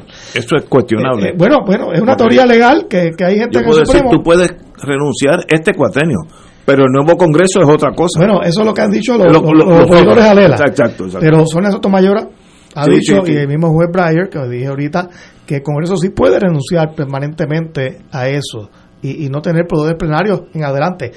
Al igual que el Congreso, pues le otorgó la independencia de la Filipinas y es irrevocable, le, ha otorgado la estadidad a, a territorio. Eso es una renuncia de los poderes, ¿no? Eh, eh, y a Puerto Rico le hizo una constitución que es algo, pues, eh, sui generis, ¿no? Es algo único. Y, y puede renunciar, pues, parcialmente a, a sus poderes. Eh, claro, es una teoría legal. Esto, a- ¿cómo tú le dices eso a Juan del Pueblo? Esto, a, a la gente en la calle lo que le importa es los resultados. Que, cómo yo me siento bien bajo una relación política. En Puerto Rico, el 90% de la gente o más quiere ser ciudadano de los Estados Unidos. Eso. Pero, pero cuando tú le preguntas, ¿quieres ser Estado? Te dicen, ah, bueno, es que no sé. Porque, pues, por razones históricas, razones económicas, muchas, te dicen, no quiero que nos convirtamos en Estado. Ah, ¿qué es lo que prefieres? Bueno, pues yo quiero ser- seguir siendo ciudadano sin que seamos Estado. Pues, ¿cómo se logra eso? Bueno, pues, hasta ahora, bajo el Estado Libre Asociado. De nuevo, no estoy diciendo que no, que no, que no tenga defectos, etcétera. La realidad es que se promueven por ahí teorías de la libre asociación que en realidad para tú hacer un tratado de libre asociación tienes que convertirte antes en un país independiente. Es una realidad jurídica, ¿no? Y política. Y la gente no quiere eso. Y todavía tampoco hay un precedente en que a una jurisdicción con la que se haya, con la que se haya llegado a un tratado de libre asociación tenga la ciudadanía americana. Eso no existe. No existe. Y hay que decirle a la gente lo que hay. El ELA emana, no hay duda, y lo digo yo, que soy defensor, defensor del ELA, emana de la cláusula territorial. Sí, Lo que pasa es que en mi teoría, en mi teoría, y hay otra gente que la comparte de mucho prestigio, eso no es sinónimo de que el ELA sea eh, un territorio colonia típica. ¿no? Ahí, ahí diferimos. Tenemos que ir a una pausa y regresamos, si es que el territorio nos lo permite, with Crossfire. Fuego Cruzado está contigo en todo Puerto Rico. Fuego Cruzado, el programa de más credibilidad en la radio puertorriqueña, es ahora la tribuna abierta de análisis noticioso, con diversas perspectivas que exploran el trasfondo de lo que acontece a diario y cómo nos afecta. Escucha Ignacio Rivera y sus panelistas invitados de lunes a viernes en Fuego Cruzado en transmisión diferida a las 10 de la noche por Oro 92.5 FM. En Buenos Días Familia por Radio Paz 810 AM a las 10 de la mañana de lunes a viernes acompañas a Judith Felicie en una agenda de interés para ti, de lo que quieres escuchar, aprender y disfrutar. Comparte con sus invitados como el doctor Edgardo Rosario Burgos y su consultorio radial, la psiquiatra María Teresa Miranda en Familia, Crisis y Soluciones y la doctora Ada Rosabal hablando de fe, el periodista Javier Santiago con lo mejor de la cultura popular entre muchos temas. Buenos días familia, de lunes a viernes por Radio Paz 810 AM. De todo un poco, con Manolo Almeida, el más ameno en tus mañanas por Radio Paz 810 AM, de martes a viernes a las 9 de la mañana. Notas positivas, salud, ambiente, negocios y entretenimiento. De todo un poco, martes a viernes por Radio Paz. ¡Estamos vivos! Cómprame un sistema solar y escúchame aquí en Radio Paz. Todos los viernes a las 4 y 30 de la tarde te espero para que me cuentes tus inquietudes acerca de placas solares con baterías. Comunícate conmigo, soy Luis Enrique al 787-536-7938 de Solar Store. Cómprame un sistema solar. Y ahora continúa Fuego Cruzado.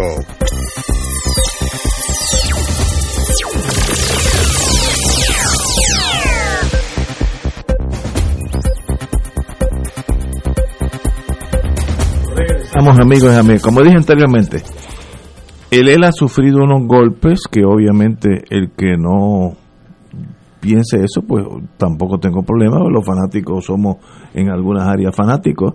El ELA desapareció porque nunca había existido. Un día Estados Unidos decidió, después de la Guerra Fría, Rusia ya se había, no, la Unión Soviética se había tornado Rusia, China ahora es el, el país con que Estados Unidos hace más negocios, el mundo cambió y no necesito esa figura eh, política muy acomodaticia para los dos, para los Estados Unidos y para, Puerto Rico. Y un día dijo, bueno, pues mire, todavía siguen en, el, en la cláusula territorial. La cláusula territorial dice, eh, Congress, shall dispose of the territories eh, como estime bajo la regla o que sea. Entonces, lo que quiere decir es que si mañana el Congreso pasa una ley para vendernos al Paraguay por un dólar y el presidente la firma, amanecemos paraguayos, alguien que sea abogado me puede decir que eso no es posible. Es posible. Ah, que es casi imposible en la realidad. Pero no, no, pero estoy hablando de la teoría. Si el Congreso pasa una ley, disposing of the territories, como lee la Constitución, disponiendo de los territorios, y dispone, pues vendiendo a Paraguay amanecemos allá en el, en el Gran Chaco. Oye, gente buena, los paraguayos son buenas personas, tampoco me estoy quejando de ellos. Pero eso demuestra tu estado territorial y no hay nada malo con eso, siempre y cuando que tú lo aceptes. Ahora no te inventes cosas, que nosotros llegamos a un pacto, que tenemos una moneda común. Eso es fantasía. Y con la época moderna, post Rusia, post la Unión Soviética, esa fantasía se hace más y más difícil de vender.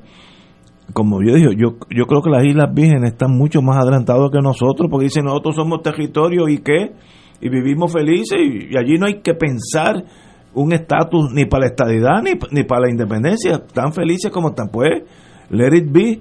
En la vida hay que hacer acomodos en la vida, no, no son, no, no, no estamos hablando de, de absoluto. Ahora, hay un movimiento en Puerto Rico estadista que es bien grande, y eso también es un factor que hay que considerar. Hay un movimiento independentista que con Victoria Ciudadana puede ser que haya crecido y el PIB en sí creció un montón de, votos.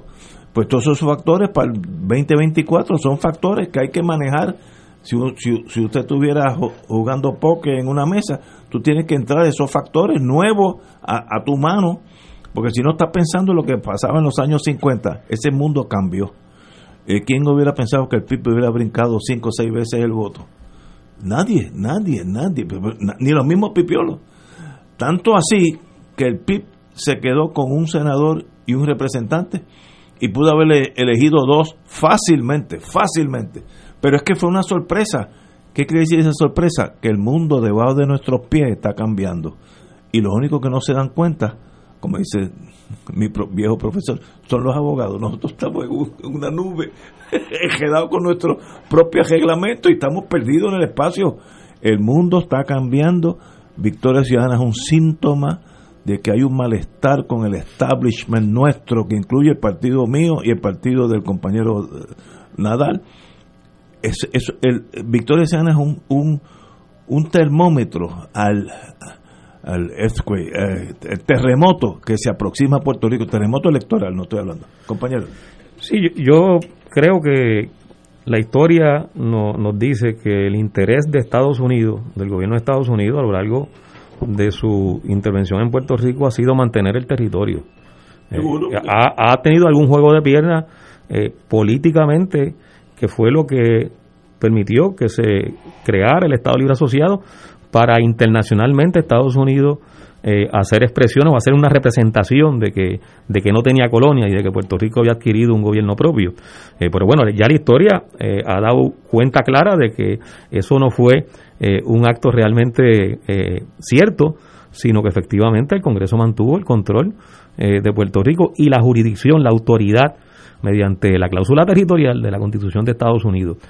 Y yo creo que esa sigue siendo la intención y el interés del gobierno de Estados Unidos. Eh, yo escucho a veces amigos y amigas que plantean que el Congreso y el gobierno de Estados Unidos está haciendo movidas para eh, hacer algún tipo de cambio en la relación política de subordinación. Yo no pienso que, en estos momentos hay signos de que por ahí vaya el Congreso y el gobierno de Estados Unidos. Es más, uno eh, con frecuencia lo que escucha son expresiones como la que hizo eh, Donald Trump hace un par de años atrás que dijo que él prefería cambiar Groenlandia por Puerto Rico. Sí. Este, en otras ocasiones dijo que dijo que, que, si se podía vender a Puerto Rico. Esa es la mentalidad de un presidente de Estados Unidos, no es la mentalidad de alguien que no tenga que no tenga verdad ese tipo de, de responsabilidad como la, la, ha tenido el presidente de Estados Unidos. Pero si me responden a esto de Donald Trump diciendo, no, no, pero eso es un loco. No, no, es que Aníbal Acevedo Vila públicamente dijo que en una ocasión Hillary Clinton le dijo, nosotros te podemos sacar de la gobernación si nosotros queremos sacarte. O sea que, que no es no es un, un asunto anecdótico, no es que eh, Donald Trump está loco como efectivamente lo está, eh, eh, y que son episodios, que no, no, es que hay, hay una consistencia en la forma en que el gobierno de Estados Unidos, el Congreso de Estados Unidos ha tratado a Puerto Rico, que evidencia que su, su intención es mantener el control, eh, mantener la posesión como una posesión, como una finca, eh, y sus políticas han ido dirigidas en esa dirección. Por eso es que crean la ley promesa y por eso es que imponen una Junta de Control Fiscal. Nos manejan como si fuéramos una finca. Eh, hay un problema allí, pues yo voy a mandar estos siete, esta, esta, esta tropa de avanzada, que, que, son los que van a coger el dinero del gobierno de Puerto Rico para sacar lo que sea necesario para pagar a los acreedores, a los bonistas. ¿Qué consecuencias tiene eso? Muchísimas. La estamos viviendo. La universidad le quitaron 157 millones de su presupuesto. A los municipios le quitaron 88 millones de dólares que antes se le asignaban a los municipios en los pasados dos años fiscales. No estoy hablando de que es eh, de forma eh, eh, futura, ¿no? En los pasados años fiscales, la Junta tuvo un impacto directo en, la, en, la, en las instituciones públicas, en los servicios públicos, en el manejo de la administración pública. Y eso por una decisión del Congreso basada en la cláusula territorial, que es la cláusula de, la, de las colonias, porque en, el, en, el, en la Constitución de Estados Unidos no se quiso reconocer que Estados Unidos iba a tener colonia, y entonces establecieron la cláusula territorial y hablan de territorio. Pero cuando hablan de territorio es la colonia. Y, me parece que, que, por ahí es que nosotros tenemos que mirar, cuando digo nosotros no solo me refiero a los independentistas, eh, sino a todos los puertorriqueños y puertorriqueñas que hemos concluido que es indigno desde el punto de vista político, desde el punto de vista humano, estar sometido y subordinado eh, indignamente a, otro Congreso, a otro país, eh, y que nosotros tenemos, como cualquier colectivo humano, como cualquier pueblo, el, el derecho a decidir nosotros mismos lo que queremos hacer, eh, cómo nosotros nos gobernamos. A nosotros no tiene que venir nadie a gobernarnos. Nosotros tenemos que gobernarnos nosotros mismos. Eso no se puede dar en estas circunstancias. Obviamente, no el que crea que se pueda dar, pues, pues, me parece que está fuera de la, de, la realidad. Y, y esa, el reconocimiento de esa realidad es vital para que podamos generar la presión suficiente que obligue al Congreso de Estados Unidos y al gobierno de Estados Unidos en su conjunto a modificar su forma de atender a Puerto Rico como lo ha hecho hasta ahora. Eh, y estas son discusiones, y, en el receso conversábamos que a veces son discusiones que, que eh, las, las obtienen eh, o, profesionales o personas vinculadas al estudio del derecho, etcétera, ¿no? Pero son discusiones que es importante que las podamos seguir eh, hilvanando y, desarrollando porque tiene consecuencias prácticas, consecuencias materiales. ¿Cuál ha sido el resultado de esa subordinación política? Pues la quiebra de un gobierno, la quiebra de una economía. ¿Desde cuándo estaba en recesión la economía de Puerto Rico? Desde el 2006. ¿Se ha recuperado? No se ha recuperado. ¿Cuáles son las consecuencias humanas de esa relación de subordinación? Bueno, que más de la mitad de la población ha tenido que emigrar. Emigró porque quería emigrar, o sea, por, por, gusto, no emigró por condiciones económicas. Eh, emigración económica. Por, por, los sufrimientos. Pero, intervengo en algo, ¿eso fue culpa del estatus o fue culpa de malos gobernantes? no, de culpa de la subordinación, de esa relación de subordinación política que, que ustedes la, la están eh, reclamando como que se trata del Estado Libre Asociado y lo que estamos un poco discutiendo aquí es que ese reclamo de que el Estado Libre Asociado fue una forma de gobierno realmente en la práctica no ocurrió. Vamos a una pausa, continuamos con este tema, amigos y amigas. Fuego Cruzado está contigo en todo Puerto Rico. En Oro 92.5 FM, Radio Paz 810 y el Canal 13 estamos trabajando a tono con la emergencia que en estos momentos está viviendo Puerto Rico. Estamos ofreciendo nuestros servicios al máximo con el personal disponible según nos permitan las circunstancias. Si tiene un mensaje para ofrecer a sus asociados, clientes o personal, solo tiene que llamar al 787-349-7949, 787-552-0825 y nuestros empleados le comunican al personal de ventas para atender su necesidad. A nuestros clientes estén en comunicación con su ejecutivo o ejecutiva de ventas que continúan ofreciendo sus servicios como de costumbre. Recuerden los teléfonos 787-349-7949 y 787-552-0825. Escucha los sábados a las 5 de la tarde para servirte un programa del Colegio de Profesionales del Trabajo Social de Puerto Rico con los temas de interés a la comunidad. Recuerda, los sábados a las 5 de la tarde para servirte por Radio Paz 810. Buenos días familia. Es la casa a la que siempre puedes llegar sin invitación. A las 10 de la mañana, Judith Felicie es tu anfitriona para conversar sobre medicina, psiquiatría de niños y adolescentes, artes, derecho, valores y fe. Todos los días por Radio Paz 810 AM. Buenos días familia, donde una conversación parece demasiado corta. Buenos días familia, de lunes a viernes por Radio Paz 810 AM. Fuego Cruzado, el programa de más credibilidad en la radio puertorriqueña, es ahora la tribuna abierta de análisis noticioso, con diversas perspectivas que exploran el trasfondo de lo que acontece a diario y cómo nos afecta. Escucha Ignacio Rivera y sus panelistas invitados de lunes a viernes en Fuego Cruzado en transmisión diferida a las 10 de la noche por Oro 92.5 FM. Y ahora continúa Fuego Cruzado.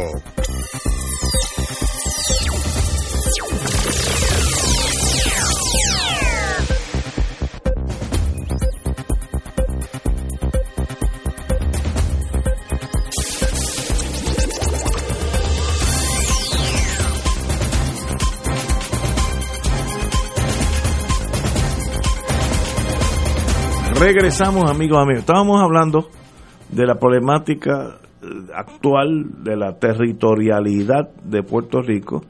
Eh, hay varias vertientes, aún algunos amigos míos que son populares eh, pues, se quejan del compañero Nadal porque son populares soberanistas, etcétera. El Partido Popular tiene dos bandos, que en el PNP no hay dos bandos, en el, en el independentismo no hay dos bandos. Si tú eres independentista, eres independentista puede ser de derecha e izquierda, pero independentista. Pero hay muchos partidos. sí, pero, pero en el PNP yo conozco a los muchachos, todos quieren la misma cosa. En el Partido Popular hay esa dicotomía de qué somos.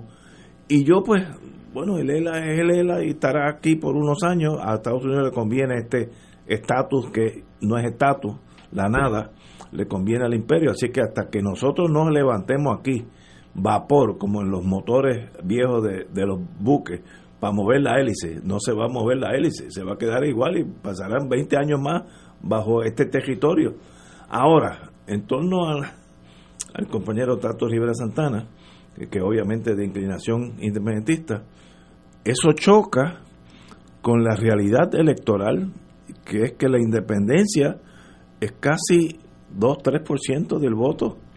Entonces, pues, yo, puede ser aumentó la el solu- 7, aumentó el 7 ahora en estas elecciones. Bueno, ok. Vamos, no, es más, vamos a darle un 10. Vamos, yo soy bien generoso. Yo, yo peleo cada por ciento. por, por- por lo que te voy a decir después que tú termines. Pero eh, la realidad, si yo estoy, yo conozco los imperios bastante bien.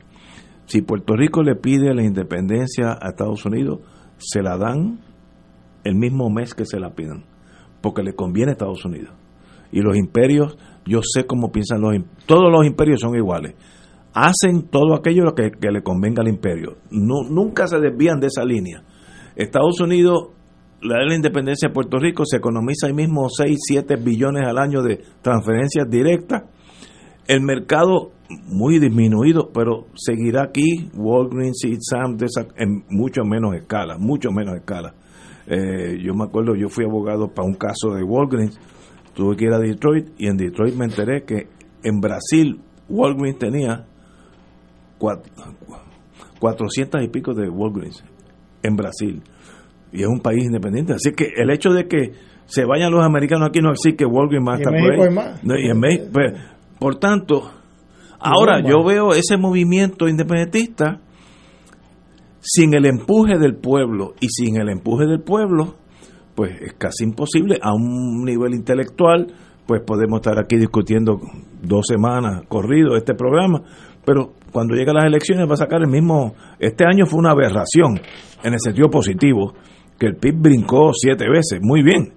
Espero que se quede por allá arriba pero usualmente vuelve y baja a dos a tres. Así que la pelea en realidad es entre los estadistas del cual hay una, yo le llamo cariñosamente, hay un grupo que es la Falange, que eso no es quien paga, y los, y los, eh, eh, el ELA, los, populares, que tienen un lado de izquierda y un lado de derecha que colindan con la estadidad. Así que ese es el escenario que yo veo por, por la vida de nosotros. No estoy diciendo que no venga otra cosa. Estados Unidos mañana nos puede dar la independencia, si quiere, y se acabó. Pero lo que veo es eso. Pero, eh, Ignacio, digo, y, y antes de intervenir, ¿no? Eh, la independencia es lo único que es un derecho, ¿no? Bajo el derecho internacional, a lo único que un pueblo tiene derecho es a exigir la independencia, no hay duda de eso. Y es irrenunciable. Claro, pero, eh, pero en Puerto Rico pues no hay el apoyo. Y a lo que iba es, mira, el debate en Puerto Rico es sobre cómo queremos estar vinculados Estados a los. Estados Unidos. El 90%, como dijo ahorita, o más, de la- Más.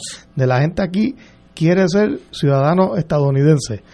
No estoy diciendo con razón, que tienen razón o no tienen razón, estoy hablando de, de la realidad sociológica de Puerto Rico y política, ¿no? Eh, por lo tanto, y, y no olvidemos que, que más de la mitad de las familias en Puerto Rico tienen a su familia la, la mitad en los Estados Unidos. Y la gente aquí es parte del sistema de- del seguro social americano. caso mío es eh, del Medicare. Y, y, ¿sabes? ¿Cómo tú desenredas eso? No, no, no. es parte no- ya de la sociedad. Es que que no- todos tus primos están en Estados Unidos, en Miami, Bueno. en Nueva York, Texas. Bueno, eso puede- pero, espera, pero, pero espérate, que, que sobre eso, en el proceso de, de, del 1990-91, cuando el congresista Bennett Johnston este, propuso y sometió un proyecto de ley para atender la solución del estatus colonial de Puerto Rico, se hicieron presentaciones y el Partido Independentista puertorriqueño en ese momento eh, presentó eh, todo lo que puede llevar a desenredar eh, muchos de esos asuntos que fueron intencionalmente enredados por el gobierno de Estados Unidos. Está bien, o sea, pero- la, perdóname. Sí, sí. O sea, el, el hecho de que los independentistas hoy el movimiento independentista no tenga el apoyo electoral que tuvo en otros momentos en el pasado, no es una, una un, un, asunto eh, este, accidental. Eh, eso fue intencionadamente trabajado por el gobierno de Estados Unidos con todo lo, eh, lo que implicó la represión y la persecución, no solo al movimiento independentista, sino a, las ideas propuestas por el movimiento independentista, que incluso llegó hasta sectores que no eran propiamente desde el punto de vista de militancia institucional independentita. O sea, a Muñoz Marín le abrieron una carpeta a Muñoz Marín le abrieron una carpeta el, FBI. Eh. O sea, aquí, aquí hubo una campaña avasalladora eh, contra el independentismo ideológicamente, políticamente, policíacamente, de represión política. Oye, pero es que... Estoy hablando de la realidad, de cómo la gente se siente hoy. bueno, pero es que ese sentimiento de hoy es resultado de, de, una, de una intervención del gobierno de Estados Unidos para aniquilar al sector que más contundentemente planteaba la necesidad de que nosotros como país nos realizáramos como nación y como país y, nos convirtiéramos en, un país igual al resto de los países del planeta, incluyendo a Estados Unidos. ahora, ahora lo, lo, lo que tú planteas sobre cómo desenredar lo que Estados Unidos creó con su intervención militar y su intervención colonial en Puerto Rico es también responsabilidad de Estados Unidos. O sea, la, metrópoli, y de hecho a, nivel del derecho internacional, tiene responsabilidad de permitirle al país que colonizó que se descolonice. No para, o sea, no, no, no, no tiene derecho Estados Unidos a complicar el asunto. Está obligado a participar del desenredo que creó. Eh, con su intervención colonial en Puerto Rico. Bueno, pero, Entonces, cuando, pero yo, yo, aunque discrepo de... Déjame cerrar con, okay, este Es que estaba hablando y no, o sea, me, hubo una interrupción. Está bien, pero, pero perdóname para que, para que entonces pueda recoger eh, en la respuesta. La, la vinculación de un país como Puerto Rico alcanzando su independencia con Estados Unidos, eh, pues va a ser toda aquella vinculación que podamos trabajar con Estados Unidos en los acuerdos que tengamos como país soberano, que tendremos la ventaja adicional de que esa misma forma de establecer vínculos ventajosos con Estados Unidos los podemos establecer también con el resto de los países del mundo. Podemos establecer vínculos económicos, sociales, vínculos culturales, vínculos científicos, vínculos eh, de, de, asesoría en distintas ramas del desarrollo social y desarrollo económico con, con la multiplicidad de países que hay en el mundo y con los organismos multilaterales que existen. Eso ahora no lo podemos hacer. va, compañero. Señor Nadal. Bueno, pues sigo. usted tiene la palabra. Eh, eh, yo, mira, yo no estoy yo discrepo de mucho de lo que, de lo que dice Tato aquí, ¿no? que estamos Pero voy a estipular que lo que él dice es cierto. Yo estoy hablando de la realidad social de Puerto Rico. La gente tiene la ciudadanía estadounidense oh. y el 90% o más, de la gente quiere quedarse con ella. En parte porque, bueno, pues como dije ahorita, somos parte del Seguro Social Americano, tenemos eh, que si es Medicare, Medicaid. Yo, yo no estoy diciendo que eso que es justo que sea así. Estoy diciendo pues lo que es la realidad. Eh, eh, También me puedo mover. Ah, bueno, eh, puedo, puedo, irme a vivir a donde yo quiera, a California o, a Wyoming. si hay acuerdo de doble ciudadanía. está bien, pero, pero eso no existe. No, hay precedentes de eso. No hay precedentes de eso. Ahora está no, hay. De hecho, hay, hay, un, hay un artículo bastante completo sobre ese tema del compañero Rubén Berrío que fue publicado hace hace unos 10 años, si recuerdo bien la fecha. Estados Unidos donde trata exactamente el tema de la ciudadanía. No hay precedente de eso. Estados Unidos no tiene ningún tratado de ese tipo con nadie, con nadie en el mundo. O sea, así que pueden decirme que, jurídicamente es posible, que estoy de acuerdo que es posible jurídicamente, pero nunca ha existido eso que están diciendo. Pero es que es político. Ah, bueno, pero, bueno, pues es que el asunto es político. o sea, hay cosas que no parecen ser posibles en un momento determinado a la luz de las condiciones en que se están planteando. pero, hay cosas que de momento se dan. De hecho, eh, hemos sido testigos de eventos que nadie eso, es eso es lo mismo que yo digo de Lela, dicen que no. Que podían ocurrir ocurrieron.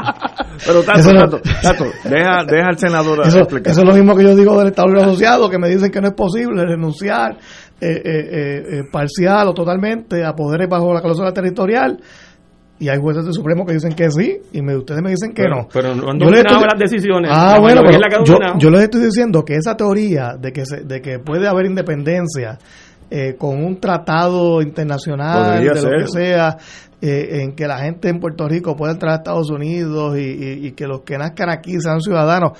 Eso nunca ha existido y los Estados Unidos no veo cómo en ningún momento en la historia a mediano plazo van a aprobar algo como eso, porque ya quisieran los de Texas, que lo han dicho algunos congresistas en el pasado, ya yo quisiera eh, eh, que Texas fuera independiente y seamos ciudadanos y tener chavos de los americanos. Eh, eh, hubo un senador de, de los Estados Unidos, se me olvida ya el nombre, cuando el proceso del, del 89 al 91, que, de- que le dijo a los estadolibristas, pero que ustedes lo que quieren Sí. es barbacoa y cerveza gratis.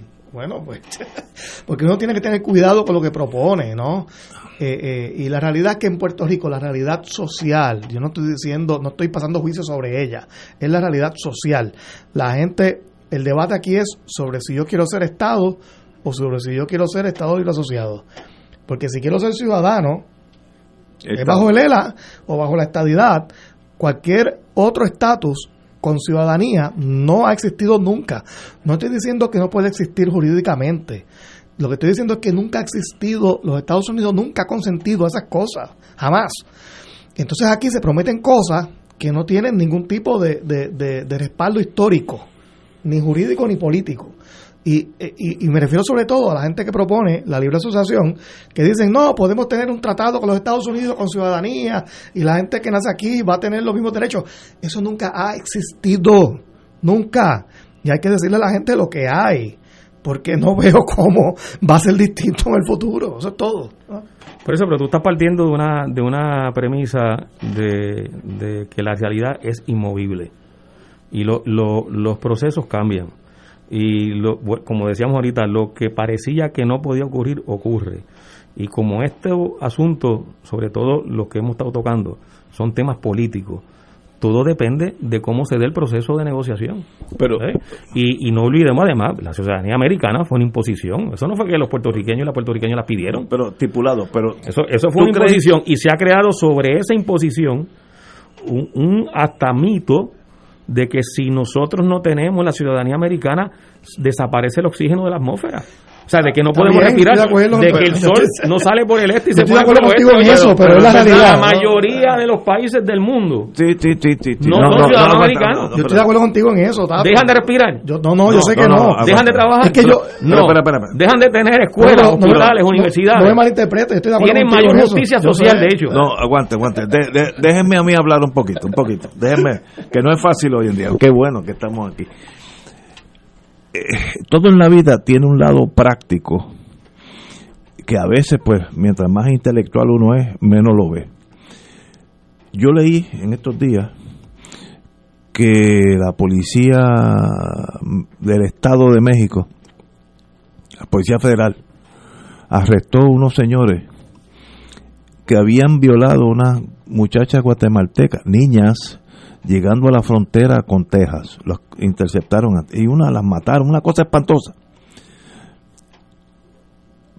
De Guatemala a la frontera de Texas es como caminar de aquí a Miami. Caminar, niñas. Esas muchachas eran nacieron en un país libre, independiente, y por qué hacen esa cosa de caminar de aquí a Miami para tener un concepto de distancia solas, que tanto así que cualquier malandrín por el medio sabe lo que pasa. Porque la pobreza llega un momento que brinca todas estas cosas esotéricas de ciudadanía, eh, Social Security, Medicare. Mire, si tú te estás muriendo de hambre, camina de aquí a Rusia. La humanidad, la historia de la humanidad es esa, emigración económica, eh, a través de miles de años.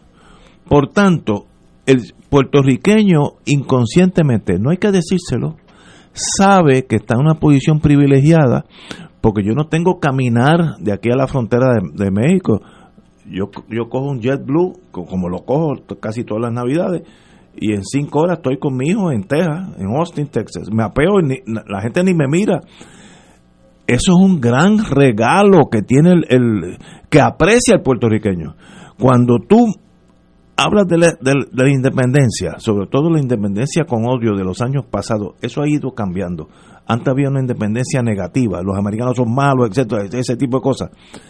tú le estás diciendo a doña Yuya, cuando usted quiera caminar, entrar a Estados Unidos, va a tener que caminar hasta la frontera con México, como los guatemaltecos, los hondureños, que lo hacen constantemente.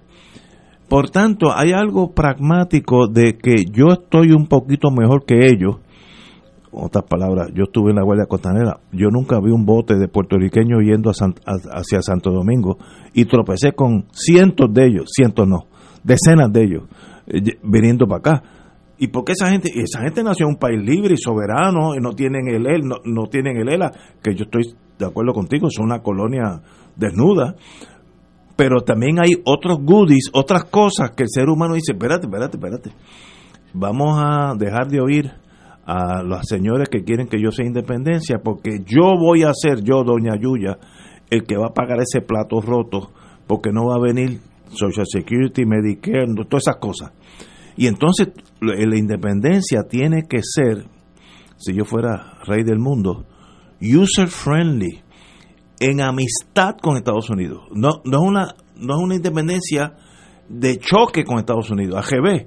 Es como un matrimonio, vamos, vamos a ser amigos, como Canadá y Estados Unidos, que son primos, son totalmente independientes. Y la gran mayoría del espacio entre esas dos naciones no hay ni aduana no hay ni frontera.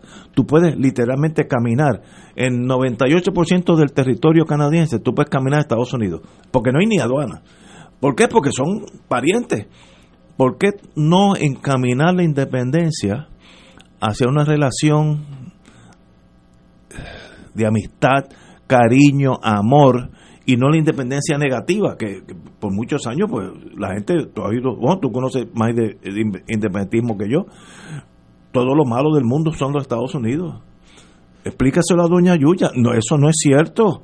Este, es, la vacuna que están llegando aquí, la mandó eh, Rusia que si la manda, bienvenida también, tampoco yo soy que no, ni, ni, me pongo las Sputnik si llega. no, no, no, con eso. Nosotros tenemos la opción precisamente no, que la opción colonial, no tenemos la, opción de, de, ah, de poder solicitar que envíen vacunas. Pero hemos ido no, los, solo de, los lugares donde más rápido han llegado. De, ¿eh? donde quieran que la estén fabricando, pero déjame, déjame hacer unos comentarios. Eso es, es una cosa práctica, no estoy hablando de la cuestión intelectual.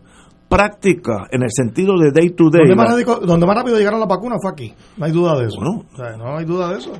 Pero no estoy diciendo, estoy diciendo que la relación con Estados Unidos es una relación cómoda con todos los problemas que tenemos. Es más, y si, bueno, cogete el caso mío, cuatro hijos, los cuatro emigraron por razones económicas y ya emigraron pero no tuvieron que caminar hasta la frontera, ¿sabes? Que es otra cosa, ¿sabes? Eh, y eso genera un entrelazo emocional, que romper eso con un machete es bien difícil, si no imposible. Lo que puede pasar es que Estados Unidos nos dé la independencia. Esa es más fácil que nosotros conseguirla. son dos cosas diferentes. Yo no creo que esté en la agenda del gobierno de Estados Unidos eh, optar en estos momentos por la independencia. No pero, déjame, déjame hacer unos comentarios a tu, algunos planteamientos, Ignacio. No los Si Trump no lo hizo, difícilmente pasa. No, no, no. Este, e, esto sigue siendo un buen negocio para Estados Unidos. Un, un, excelente negocio y ahora voy a entrar en eso. Eh, el seguro social es un seguro, Ignacio. Eh, que nosotros pagamos. Así que eso no. Subsidiado, Tato, subsidiado. No, no, no. no eso, lo que tú pagas, no, eh, de, tú recibes mucho más de lo que pagas. De hecho, no, no, no. De, hecho, en, en el, al principio, cuando se estableció el seguro social, eh, hubo voces en el Partido Popular que planteaban que no era un buen negocio para nosotros, el seguro social, porque íbamos a estar pagando mucho más de lo que íbamos a estar recibiendo. Pero hay alguien... Ah, lo, que ha ocurrido ahora es que empezó a invertirse naturalmente por el proceso natural, eh, valga la redundancia. Pero, me, me, están diciendo varios amigos y amigas que de Ignacio, cállate, deja que Tato hable. Voy a seguir el consejo. vamos. No, no, ahora hay que escuchar. micrófono Dos minutos, tanto. El Medicare, el Medicare se paga. Eso, eso no es. por eso, pues, eso no es ninguna dádiva. Eso no, es un regalo. Eso no es un acto de generosidad del, del, gobierno. bueno, podemos, podemos hablar de eso también. Bueno, hay cosas buenas y cosas malas. Las leyes de cabotaje, ¿a quién benefician? Malísimas. ¿Por a quién benefician? A Estados Unidos. ¿Y cuántos millones según los estudios que se han hecho en Puerto Rico, le genera en beneficio a Estados Unidos. Cuando yo estuve en MIDA, eran 800 millones al año. Bueno, pues los últimos estimados que han hecho algunos eh, eh, lo, lo, estiran hasta 1.500 millones. de hecho, una comisión que dirigió Rosana López, Rosana López en el Senado. Hay, estudios en contrario. En contrario sí, yo lo dejé en 800 millones. los he leído también. Yo, pienso, que se exagera a veces. Pero, sí, pero los he leído también, esos estudios. Y, algunos son eh, este, encargados por las navieras. No estoy, no estoy siguiendo el consejo, no te estoy dejando hablar, habla. sí, sí, ya, ya, yo, ya, ya yo me callo. El beneficio que tuvo Estados Unidos y todavía tiene de la ocupación militar de Puerto Rico, ¿a, cuánto asciende eso? ¿Cuánto eh, eso le produjo a Estados Unidos, no solo económicamente en términos monetarios, sino en términos políticos y geopolíticos? El, el hecho además de que las principales industrias estadounidenses que están establecidos en Puerto Rico generan 35 mil millones de dólares en ganancias anuales en promedio. Vamos a estipular todo eso. Okay. Cuando uno sigue sumando esa, esas partidas eh, y lo que representa lo que podemos considerar realmente como transferencia de fondos federales que son eh, dádivas o, subsidios está muy por debajo. De hecho, e, ese monto como 6 billones, como 5 mil, 6 mil millones, dependiendo del año. Y cuando uno suma lo que genera Estados Unidos en beneficios en Puerto Rico, oye, supera por mucho, pero por mucho. Eh, eh, lo, lo, que se reconoce que es el, el, dinero que entra a Puerto Rico como, como generosidad, según lo que tú has expresado, Ignacio. Así que el negocio sigue siendo muy ventajoso para Estados Unidos. Oye, porque si no fuera ventajoso, no lo tendrían. Por razones. Tenemos que seguir con esta discusión porque nos ha traicionado el tiempo. Y yo ahora me monto en mi carro, no tengo que caminar a la frontera. ¿Y qué, va, ¿y qué vas a hacer ahora? tomar un vinito en ah, cuanto llegue con mi esposa. Así que, Tato, muchas gracias. Y a la compañera Marilu Guzmán lo dejé hablar finalmente. gracias, Marilu. Nos vemos, hermano.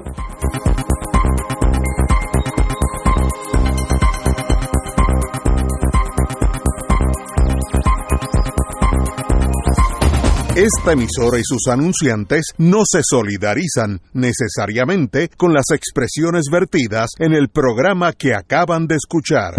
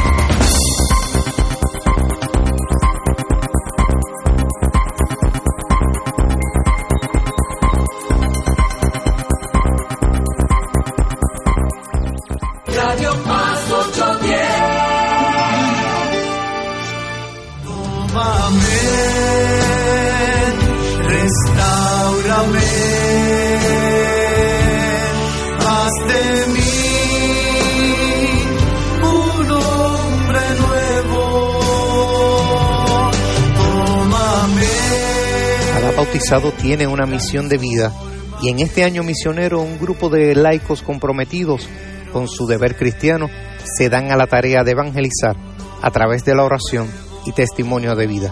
Todos los domingos de 7 de la noche a 8 y 30 de la noche en su programa Haz de mí un hombre nuevo por Radio Paz 810 AM, auspiciado por Productos Prico.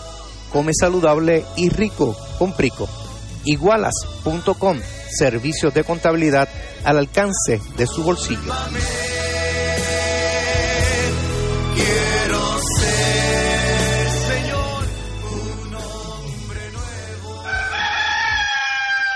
Llegó la hora de reactivar el fervor católico y agradecer las bendiciones divinas. De regreso al santuario en persona para la misa de madrugadores desde las 5 y 30 de la mañana. La convocatoria es para reunirnos implementando todos los protocolos y distanciamiento social que garantice nuestra seguridad y no represente peligro para la salud en las amplias facilidades del Santuario Nacional de Nuestra Señora, Madre de la Divina Providencia en Cupey. Nos congregaremos con las debidas precauciones el sábado 6 de febrero a las 5 y 30 de la mañana. Misa de madrugadores de regreso al santuario. Para detalles accede a nuestra página en Facebook o llama al 787-646-9448. Transmisión radial por Radio Paz 810 AM y Radio Paz 810.com. Oro 92.5 FM. Radio Oro FM.com. Buenos días familia. Es la casa a la que siempre puedes llegar sin invitación. A las 10 de la mañana, Judith Felicie es tu anfitriona para conversar sobre medicina, psiquiatría de niños y adolescentes, artes, derecho, valores y fe. Todos los días por Radio Paz 810 AM. Buenos días familia, donde una conversación parece demasiado corta. Buenos días familia, de lunes a viernes por Radio Paz 810 AM. Radio Paz 810. Tienes una gran fortuna, gente que te quiere, un padre que guía tus pasos y una estación donde ser mejor es posible. Radio Paz 810 WKBM San Juan. Reza del rosario con devoción y la paz alcanzamos para el corazón. Por eso contemplemos la vida de Jesús, desde su bautismo nos irradia con su luz. Buenas noches, hermanos y hermanas en Cristo y María. El Ministerio de Rezadores de la Parroquia San Francisco de Monte Albernia en Río Piedras se complace en rezar el Santo Rosario por las siguientes intenciones. Oremos por nuestros obispos, sacerdotes, diáconos, diáconos Juan Bautista Pérez, religiosos y religiosas, ministros extraordinarios de la comunión y los catequistas. Por nuestro arzobispo, Monseñor Roberto Octavio González Nieves, y su obispo auxiliar Alberto Figueroa, y por nuestro párroco Fray Aníbal Rosario, quien es además